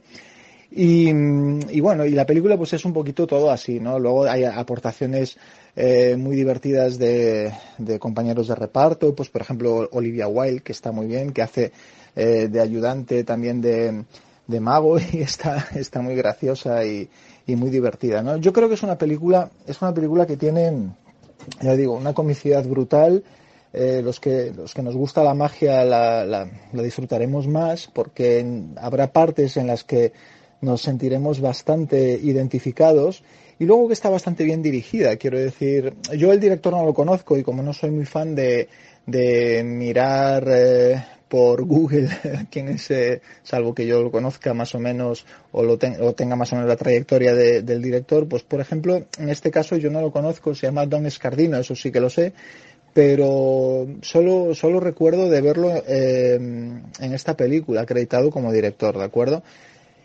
Y poco más puedo decir sobre ella. Yo mi recomendación es, es total, más en estos tiempos eh, que son difíciles, porque creo que el humor, que es algo que no debemos eh, perder, y más cuando la situación es, es complicada, aunque cueste, pues, pues hay que mantenerlo, porque si nos quitan el humor, a mí particularmente me lo quitan todo. Eh, yo creo que es una película que puede hacer que, que la gente se lo pase muy bien, que, que se disfrute de magia, porque hay muchas escenas eh, en las que hacen efectos de magia y incluso a veces se revelan ahí ciertas cosas que quizás no se deberían revelar, pero bueno, al final es, es cine, eh, nosotros sabemos lo que, lo que es más real, lo que, lo que es menos real, ¿no? Pero el conjunto de la película está bastante bien, aunque pasó bastante eh, desapercibida en su momento porque mm, no tuvo el éxito que se esperaba de la unión de estos dos actores, pero sin embargo yo creo que con el tiempo eh, se puede apreciar mejor, ¿no? Y son estas películas que a, a lo mejor se van recuperando a través de los visionados pues por, por eh, televisión y todo esto. Y en este caso yo creo que, que el tiempo ayudará a esta película, porque aparte de ser muy divertida, muy mágica y, y con muchos aspectos de la propia realidad, ya digo, exagerados un poco, sí, pero tampoco, tampoco tanto, ¿de acuerdo?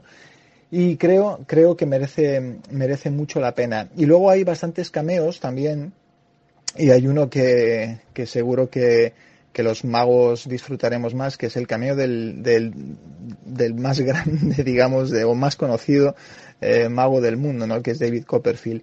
Hace un cameo que es, es cortito, pero, pero está muy bien y muy agradecido. Es de las últimas películas también de, de James Gandolfini, el actor de una de las eh, mejores series eh, que, bueno, espérate que no me acuerdo ahora. Sí, Los Soprano. Eh, Los Soprano, eh, pues Tony Soprano, eh, es una de las últimas películas que hizo antes de, de fallecer. Y por supuesto está el grandísimo Alan Arkin haciendo de, de maestro, de, de gran maestro, ¿no? De la magia. Y también es un personaje muy, muy gracioso. Y es que al final toda la película es muy divertida, te deja buen sabor de boca. ¿Podría ser mejor? Pues sí, yo creo que como todas las películas, incluso las mejores películas del mundo podrían ser mejores, ¿no? Pero, pero esta película eh, te va a dejar un gran sabor de boca si la ves y la recomiendo absolutamente y más en estos tiempos. Os mando un abrazo a todos, ¿vale? Cuidaros mucho. 12 largos días conteniendo la orina. ¿Qué está pasando por tu cabeza ahora mismo? Que me estoy meando vivo. Ha llegado para mí el fin de la desaparición. ¿Dónde se ha metido? Se ha ido a un lugar donde estará mejor. Adiós, Ranis.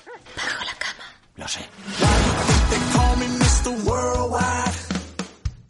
I heat up, I can't cool down. You got me spinning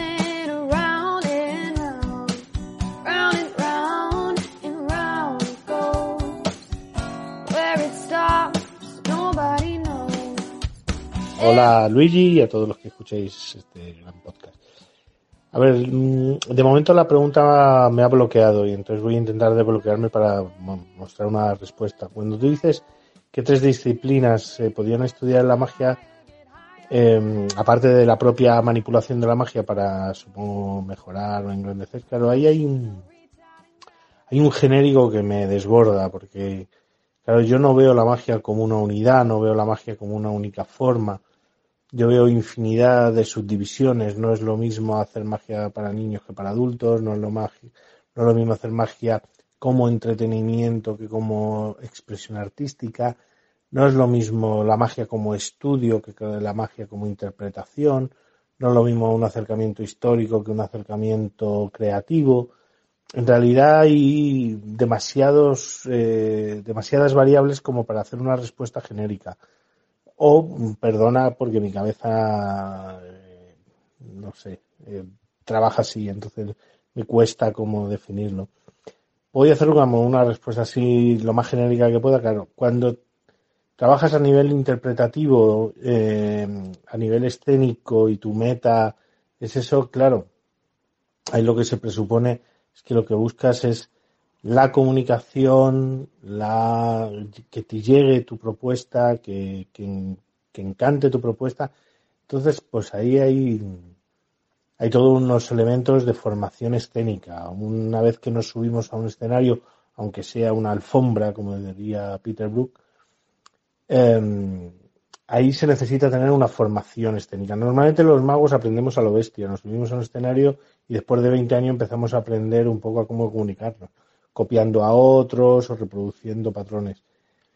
La formación escénica, la formación eh, a través de los trabajos corporales, verbales, las diferentes formas comunicativas son esenciales. Eso se puede estudiar en teatro, en cursos de clown, de pantomima, de, de expresión verbal, corporal, todo eso es, es, fundamental. Entonces, para la interpretación yo buscaría un poquito toda esa especie de formación escénica de conocimiento del teatro. Pero claro, no es lo mismo si, si tu meta es, un, eh, una búsqueda de expresión artística. Porque si es así, a lo mejor ves la magia más como un arte plástico donde modelas una obra y, y tú casi puedes hasta desaparecer como intérprete.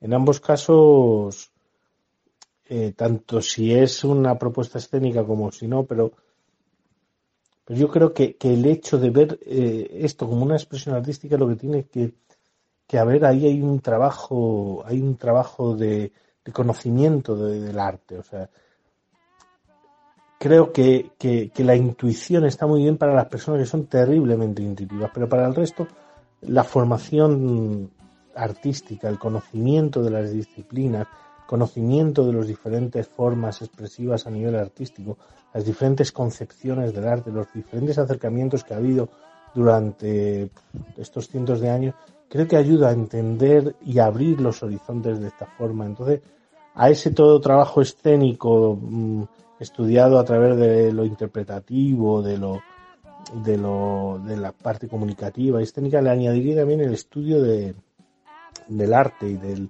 de la comunicación artística a través de las diferentes formas en las que fundamentalmente lo han hecho por los grandes iconos del mundo del arte, ¿no? Porque si no, sin, sobre todo si te interesa esto como disciplina artística, no tiene por qué ser, es un, la magia es un maravilloso entretenimiento, puedes tener un gran éxito como showman, pero, pero creo que es fundamental para un, una visión de la magia más completa, tener estos conocimientos. Y lo tercero, claro, yo, yo, yo creo que en la, en la parte como histórica también, creo que, que el conocimiento de, de, de, del humano, así como en su máxima, pues, su máximo esplendor, sociología, antropología, historia, la historia de nuestro arte, la historia de nuestra disciplina, yo creo que eso de alguna forma también es fundamental, porque si no, en realidad muchas veces nos sentimos como epicentros del mundo y de la historia y somos una mísera e ínfima parte de un global y muchas veces ya en otros contextos se ha hecho, ya en otras situaciones se, han cometido ciertos errores, ya de, alguna forma el componer tu presente a través de un conocimiento más global del humano, véase social, antropológico, histórico, trivializa en parte, en una primera parte de tu, tu existencia, pero a la par también te da, te conecta con tu historia, te conecta con, con, otros lugares, momentos y, personas, y creo que hace que puedas transmitir con mayor rotundidad mmm, tu mundo interior, que al final es el extra de todos estos tres parámetros. Está todo el trabajo escénico, expresivo, escénico comunicativo de, de, que se puede estudiar en diferentes artes. Eh, como el teatro, la expresión corporal, el clown, el mimo. Toda la parte de lo es la expresión artística, el conocimiento de la evolución del arte y de las diferentes formas expresivas que ha habido en el mundo del arte. La tercera es esa parte en la que eh, pues es, se conoce al ser humano y su entorno a lo largo del tiempo.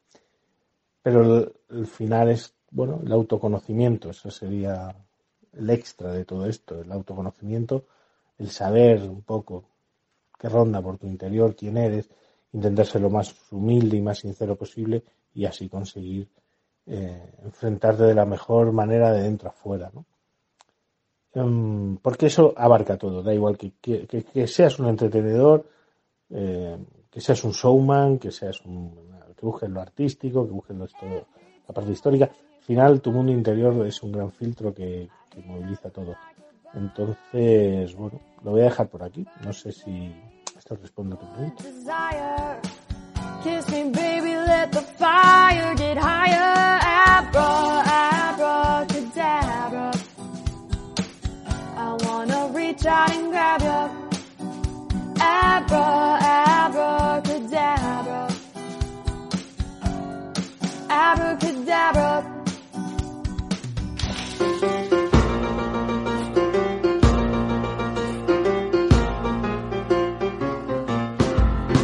Estás escuchando Fuera de este mundo, tu podcast de magia e ilusionismo.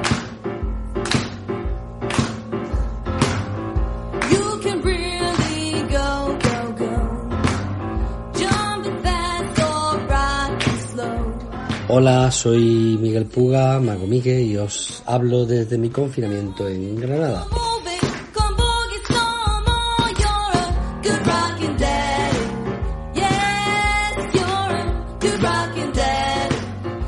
Voy a tratar de responder a la pregunta que nos lanza nuestro amigo Luigi eh, sobre qué tres áreas deberíamos estudiar los ilusionistas.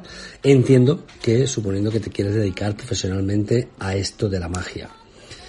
Eh, es muy difícil quedarse con tres apartados solamente, ¿no? Eh, yo creo que podría haber más, pero en fin, por destacar tres, creo que uno fundamental es conocer el ilusionismo, o sea, no solo las manipulaciones pertinentes a la especialidad que tú haces, sino el ilusionismo en general, la historia de la magia, eh, ahondar en juegos de otro tipo, de otra naturaleza distinta a la que uno practica, es algo rico y es algo necesario y que se echa de menos en muchos artistas.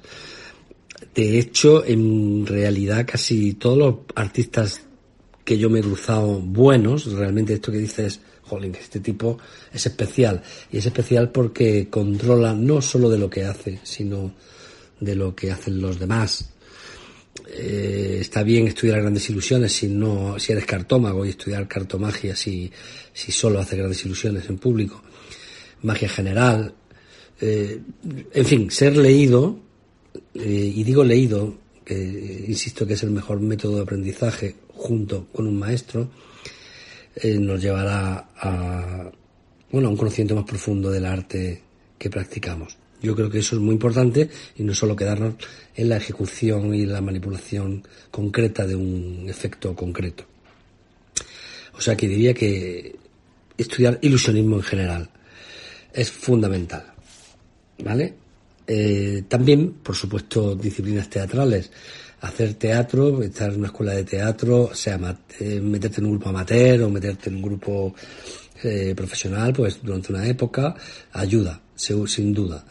Eh, hay muchas categorías, digamos, hay más profesional y menos profesional, y, pero creo que tener contacto con gente vinculada a lo teatral y en casi todas las ciudades hay alguna escuela de teatro, se organizan cursos de clown, especialmente yo creo que estudiar clown es muy bueno para, para los magos, porque tiene que ver, clown no es un payaso solo con la nariz roja y, y para los niños, ¿eh? estudiar clown es algo más serio de lo que parece y cualquiera que haya hecho talleres con profesionales del ramo es- lo habrá descubierto. Creo que estudiar clown concretamente dentro del teatro es algo eh, bueno porque la magia se parece bastante. Nuestra máscara no es la nariz, sino que son los juegos de magia, es el propio arte que representamos.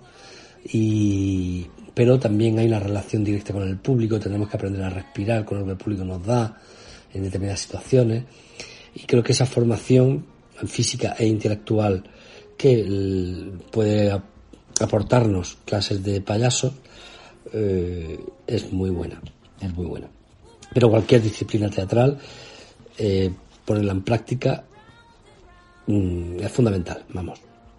Y una tercera rama, mm, bueno, mm, aquí me voy a atrever a decir dos cosas. Estudiar psicología y- o neurociencia, ahora que está tan de moda, hay toda una corriente en los últimos 10-15 años eh, de investigaciones sobre- cómo funciona el cerebro, eh, están los neurocientíficos poniendo como ejemplo a los magos, pues está bien conocer esto para hacer trabajos eh, también desde ahí. Es decir, ya una vez que podemos nombrar las herramientas que tenemos, podemos usarlas con más conciencia y también quizá crear otro tipo de magia, ¿no? Esto por un lado, y por otro lado, quizá me atrevería a decir también que un poco de formación empresarial, eh, que es algo que todos los artistas aprendemos a golpes. El saber cómo se hace una factura, saber cómo eh, tenemos que pagar y cómo y cuánto nos tienen que pagar, cómo prever el futuro cuando sea más complicado. Todo esto eh, que no nos lo enseñan ni en el colegio, que yo pues, es una asignatura que pondría para todos, pues creo que también es interesante hacerse algún cursillo de gestión de algún tipo, ¿no? No empresarial solo, sino de gestión en general económica en- aplicada a la arte escénica. Hoy día hay herramientas que esto lo permiten y colectivos culturales que se dedican a formar en esta, en con estas consideraciones. Eh, bueno, espero haberos dado alguna pista. Por supuesto hay muchas más cosas, esto es infinito. Muchas gracias y buen confinamiento.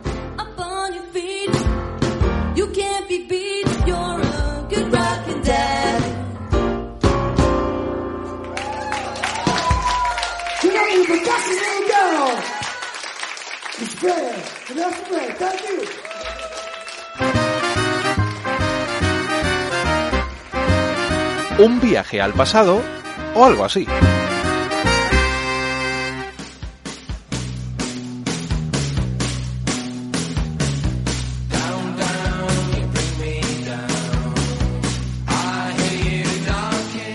El amigo Cliff the Magician. Hello, hello, hello. ¿Qué tal? Y también está hoy conmigo el amigo Rafa y Punto, que me, me va a ayudar aquí a hacerle a Cliff algunas preguntillas. ¿Quién es Cliff the Magician? Uy, qué pregunta. A ver, so- so- soy un inglés, un inglés que vino hace casi 25 años a vivir aquí a España. Y la verdad estoy enamorado de España y muy feliz, muy feliz, porque mi día a día es haciendo lo que quiero, que es magia infantil.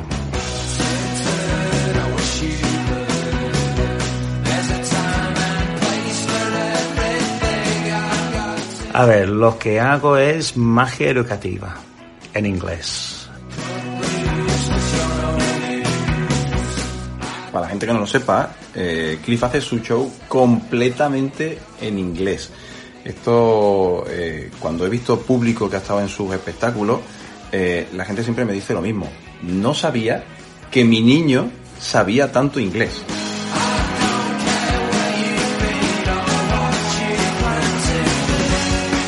¿Qué recomendación le darías a alguien que dice, vale, quiero dedicarme a la magia y me gustaría trabajar haciendo magia en coles? Primero, calidad. Necesitas un show de calidad. Los colegios son muy exigentes. Ya sabemos que el público infantil es un público muy exigente. Si no les gusta, lo transmiten enseguida. Pero para los profes, ellos no solamente buscan que los niños lo pasen bien. Ellos buscan algo didáctico, algo educativo en lo que haces. Entonces, si quieres dedicarte a hacer magia en los coles a diario, necesitas un producto de calidad y que realmente es educativa. Si quieres trabajar en colegios de vez en cuando, pues podéis plantear a ofrecer su show para las fiestas fin de curso, pero si quieres trabajar al día a día necesitas un, producto.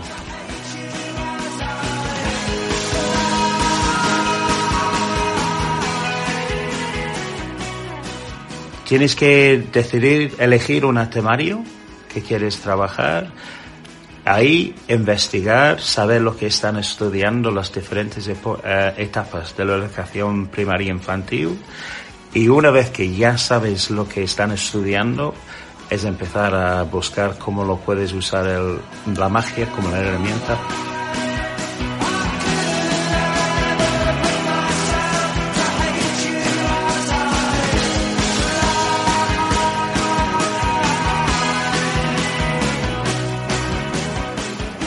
y intento estar al día de todo lo que está pasando en el mundo mágico. Y tengo un libro en libreta donde si hay algún efecto que me interesa o me parece muy mágico, eh, lo voy apuntando. Y ahí tengo una herramienta de si decido que voy a hacer un show sobre el espacio, pues ahí tengo un sitio para ir a mirar lo que había visto, lo que me parece que podría funcionar.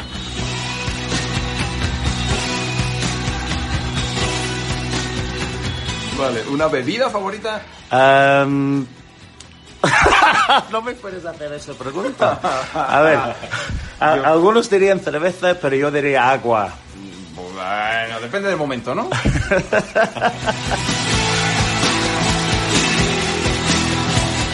Para mí, la magia es poder llevar al público a un sitio fuera de lo normal y el cotidiano. Y con el estilo de magia que hago, la, la risa, la diversión es, es clave también. Entonces, si soy capaz de hacer la mezcla tanto de ilusionar y hacer reír, ese es el clave.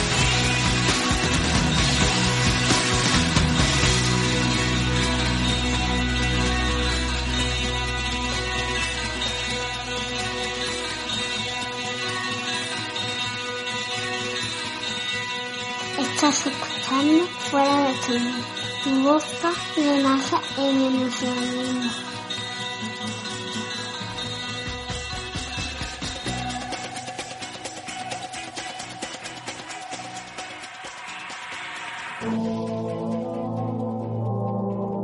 De fondo, Fatboy Slim y su Right Here, Right Now.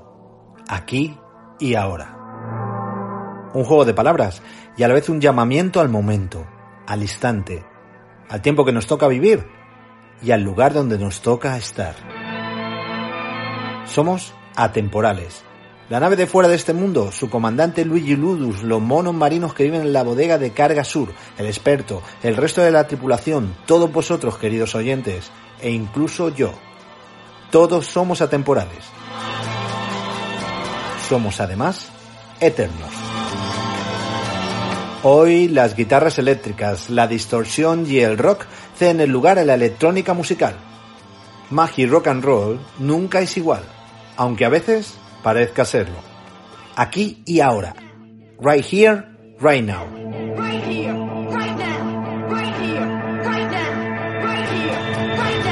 En lo más profundo de su mecanismo lleva un trabajo difícil de ver, de valorar y sobre todo de entender. No llegamos al mundo para gustar a todos. No debe ser eso una lucha con la que comprometernos, porque es labor casi imposible y siempre habrá alguien que por desconocimiento, por variedad de gustos, incluso por envidias o por celos, no podáis de ninguna manera satisfacer. Esos anónimos cobardes no son el camino hacia nuestra felicidad. Aquellos que valoran más los errores que el buen reconocimiento. Los trolls, los haters, odiadores o simplemente los infelices que solo creen ser lo contrario. Alarmando, insultando o en vez de echar una mano, entorpeciendo. Para todos ellos, fuera de este mundo también es vuestro programa, pero Magia y Rock and Roll no debería serlo. Invitados a pasar a mi pequeño cubículo de esta grandiosa nave estáis todos aquellos con ganas de hacer un mundo mejor. Los de las críticas constructivas salidas desde el corazón. Los cazadores de sueños. Los que son combustibles para la felicidad y aquellos que miran más por los demás que por ellos. Aquí y ahora. Aquí es el mundo. Y cualquier día es el ahora. Es el momento. Es nuestro momento. El de crecer juntos el de sumar, el de aunar esfuerzos por un mundo y un futuro mejor para quienes queremos. Familias, amigos, hermanas y hermanos de magia, navegantes sin rumbo ni sendero. Aquí y ahora, right here, right now. Salid a los balcones y en cuanto podáis salir a la calle y gritad bien fuerte que este es nuestro mundo, que este es nuestro instante, que es nuestro momento. Bienvenidos a Magia y Rock and Roll.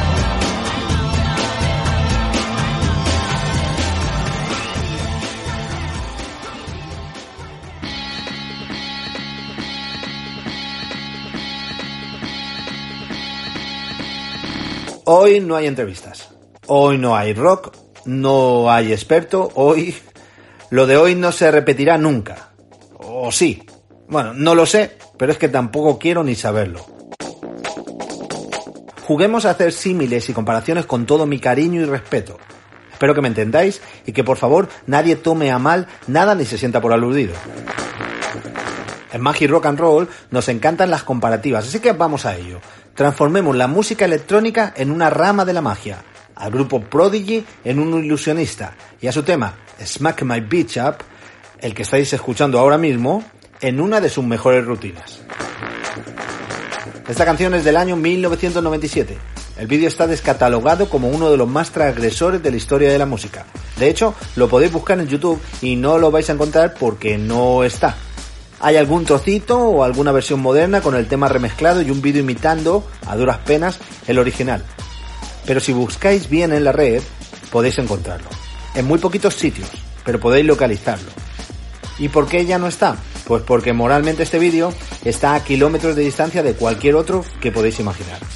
Drogas, alcohol, robos, peleas, sexo, imágenes explícitas de las que ahora no podemos ver en la televisión de ninguna de las maneras, se suceden una detrás de otra, mientras que los sintetizadores y las mezclas musicales nos invaden y nos transportan, gracias a la secuencia de primer plano del protagonista del vídeo, a los lugares que frecuenta y casi podemos sentir estar viviendo lo mismo que él. El final del vídeo, para el que no lo conozca, no lo voy a desvelar. Recuerdo la primera vez que yo lo vi y me quedé bastante sorprendido e impactado. Reconozco que Prodigy me encanta. Más de uno de sus temas me acompañaron en mi juventud muchas noches cuando terminaba de trabajar de madrugada y salía a la carretera a hacer kilómetros para despejar mi cerebro. Pero vale, abuelo cebolleta, estará pensando más de un oyente.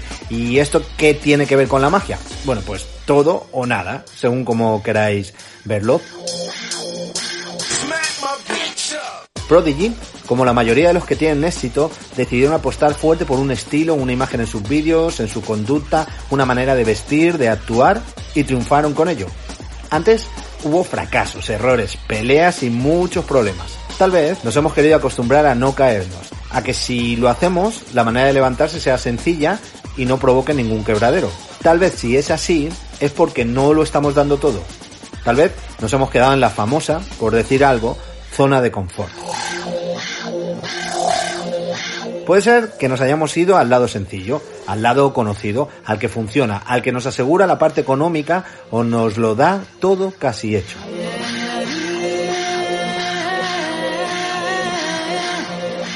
Estos días estoy pensando en evolucionar de nuevo.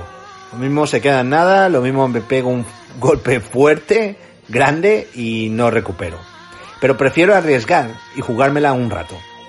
La vida son cuatro días y no quiero, si es que llego a ser adulto, verme alguno de esos días lamentándome de no haber intentado hacer algo dentro de este querido planeta, el del ilusionismo, y dejar huella, sembrar futuro y abrir nuevos caminos para los artistas venideros. No haré un show como el vídeo de Smay Pitch Up y no seré Liam Howlett ni Machine Reality, los integrantes de Prodigy. Seré yo mismo, pero sin la sensación de no haber nunca hecho aquello que me apetecía hacer en este justo momento. Viva la magia, los futuros inciertos, las luchas por crecer, los fracasos, las ruinas, los problemas, los errores, los dramas. Viva todo aquello que nos enciende la mecha y nos hace salir a buscar nuevos sueños.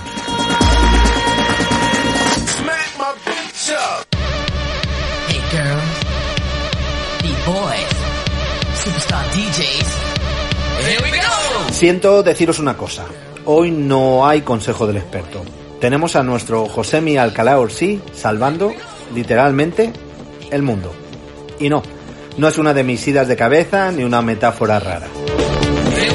Josemi es de los que lo dan todo, de los que no se dejan ni una pizca de su energía para después en todo aquello que hace. Y estos días está haciendo aquello para lo que todos hemos nacido y no sabemos qué es hasta que no llegue ese momento. Y este es su momento, el de estar al pie del cañón, utilizando sus conocimientos. Os envía recuerdos, saludos, nos promete a todos seguir a nuestro lado y para el próximo Magi Rock and Roll tener preparado algo chulo, algo bueno. Mientras tanto, solo decirte a ti, Josemi, a todo tu equipo y a todos los desconocidos que están a tu lado en nuestro país y en este planeta eh, que sois nuestros héroes, que os echamos de menos y que también estamos muy orgullosos de todo el trabajo que estáis haciendo. La tripulación de esta nave también quiere decirte que te queremos, Josemi. Este ha sido un Magi Rock and Roll totalmente diferente. Siento si no ha colmado vuestras expectativas, pero habrá mejores programas y mejores momentos. Vamos a intentar cargar nuestros motores de energía porque nos vamos a volver a encontrar seguro. ¿Dónde? En el próximo Magia y Rock and Roll.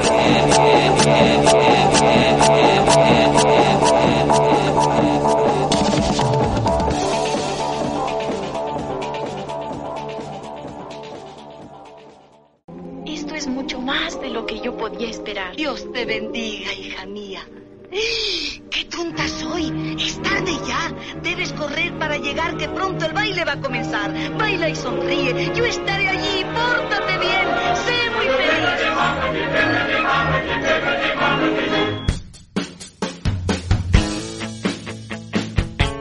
Estás escuchando Fuera de este mundo, tu podcast de magia e ilusionismo.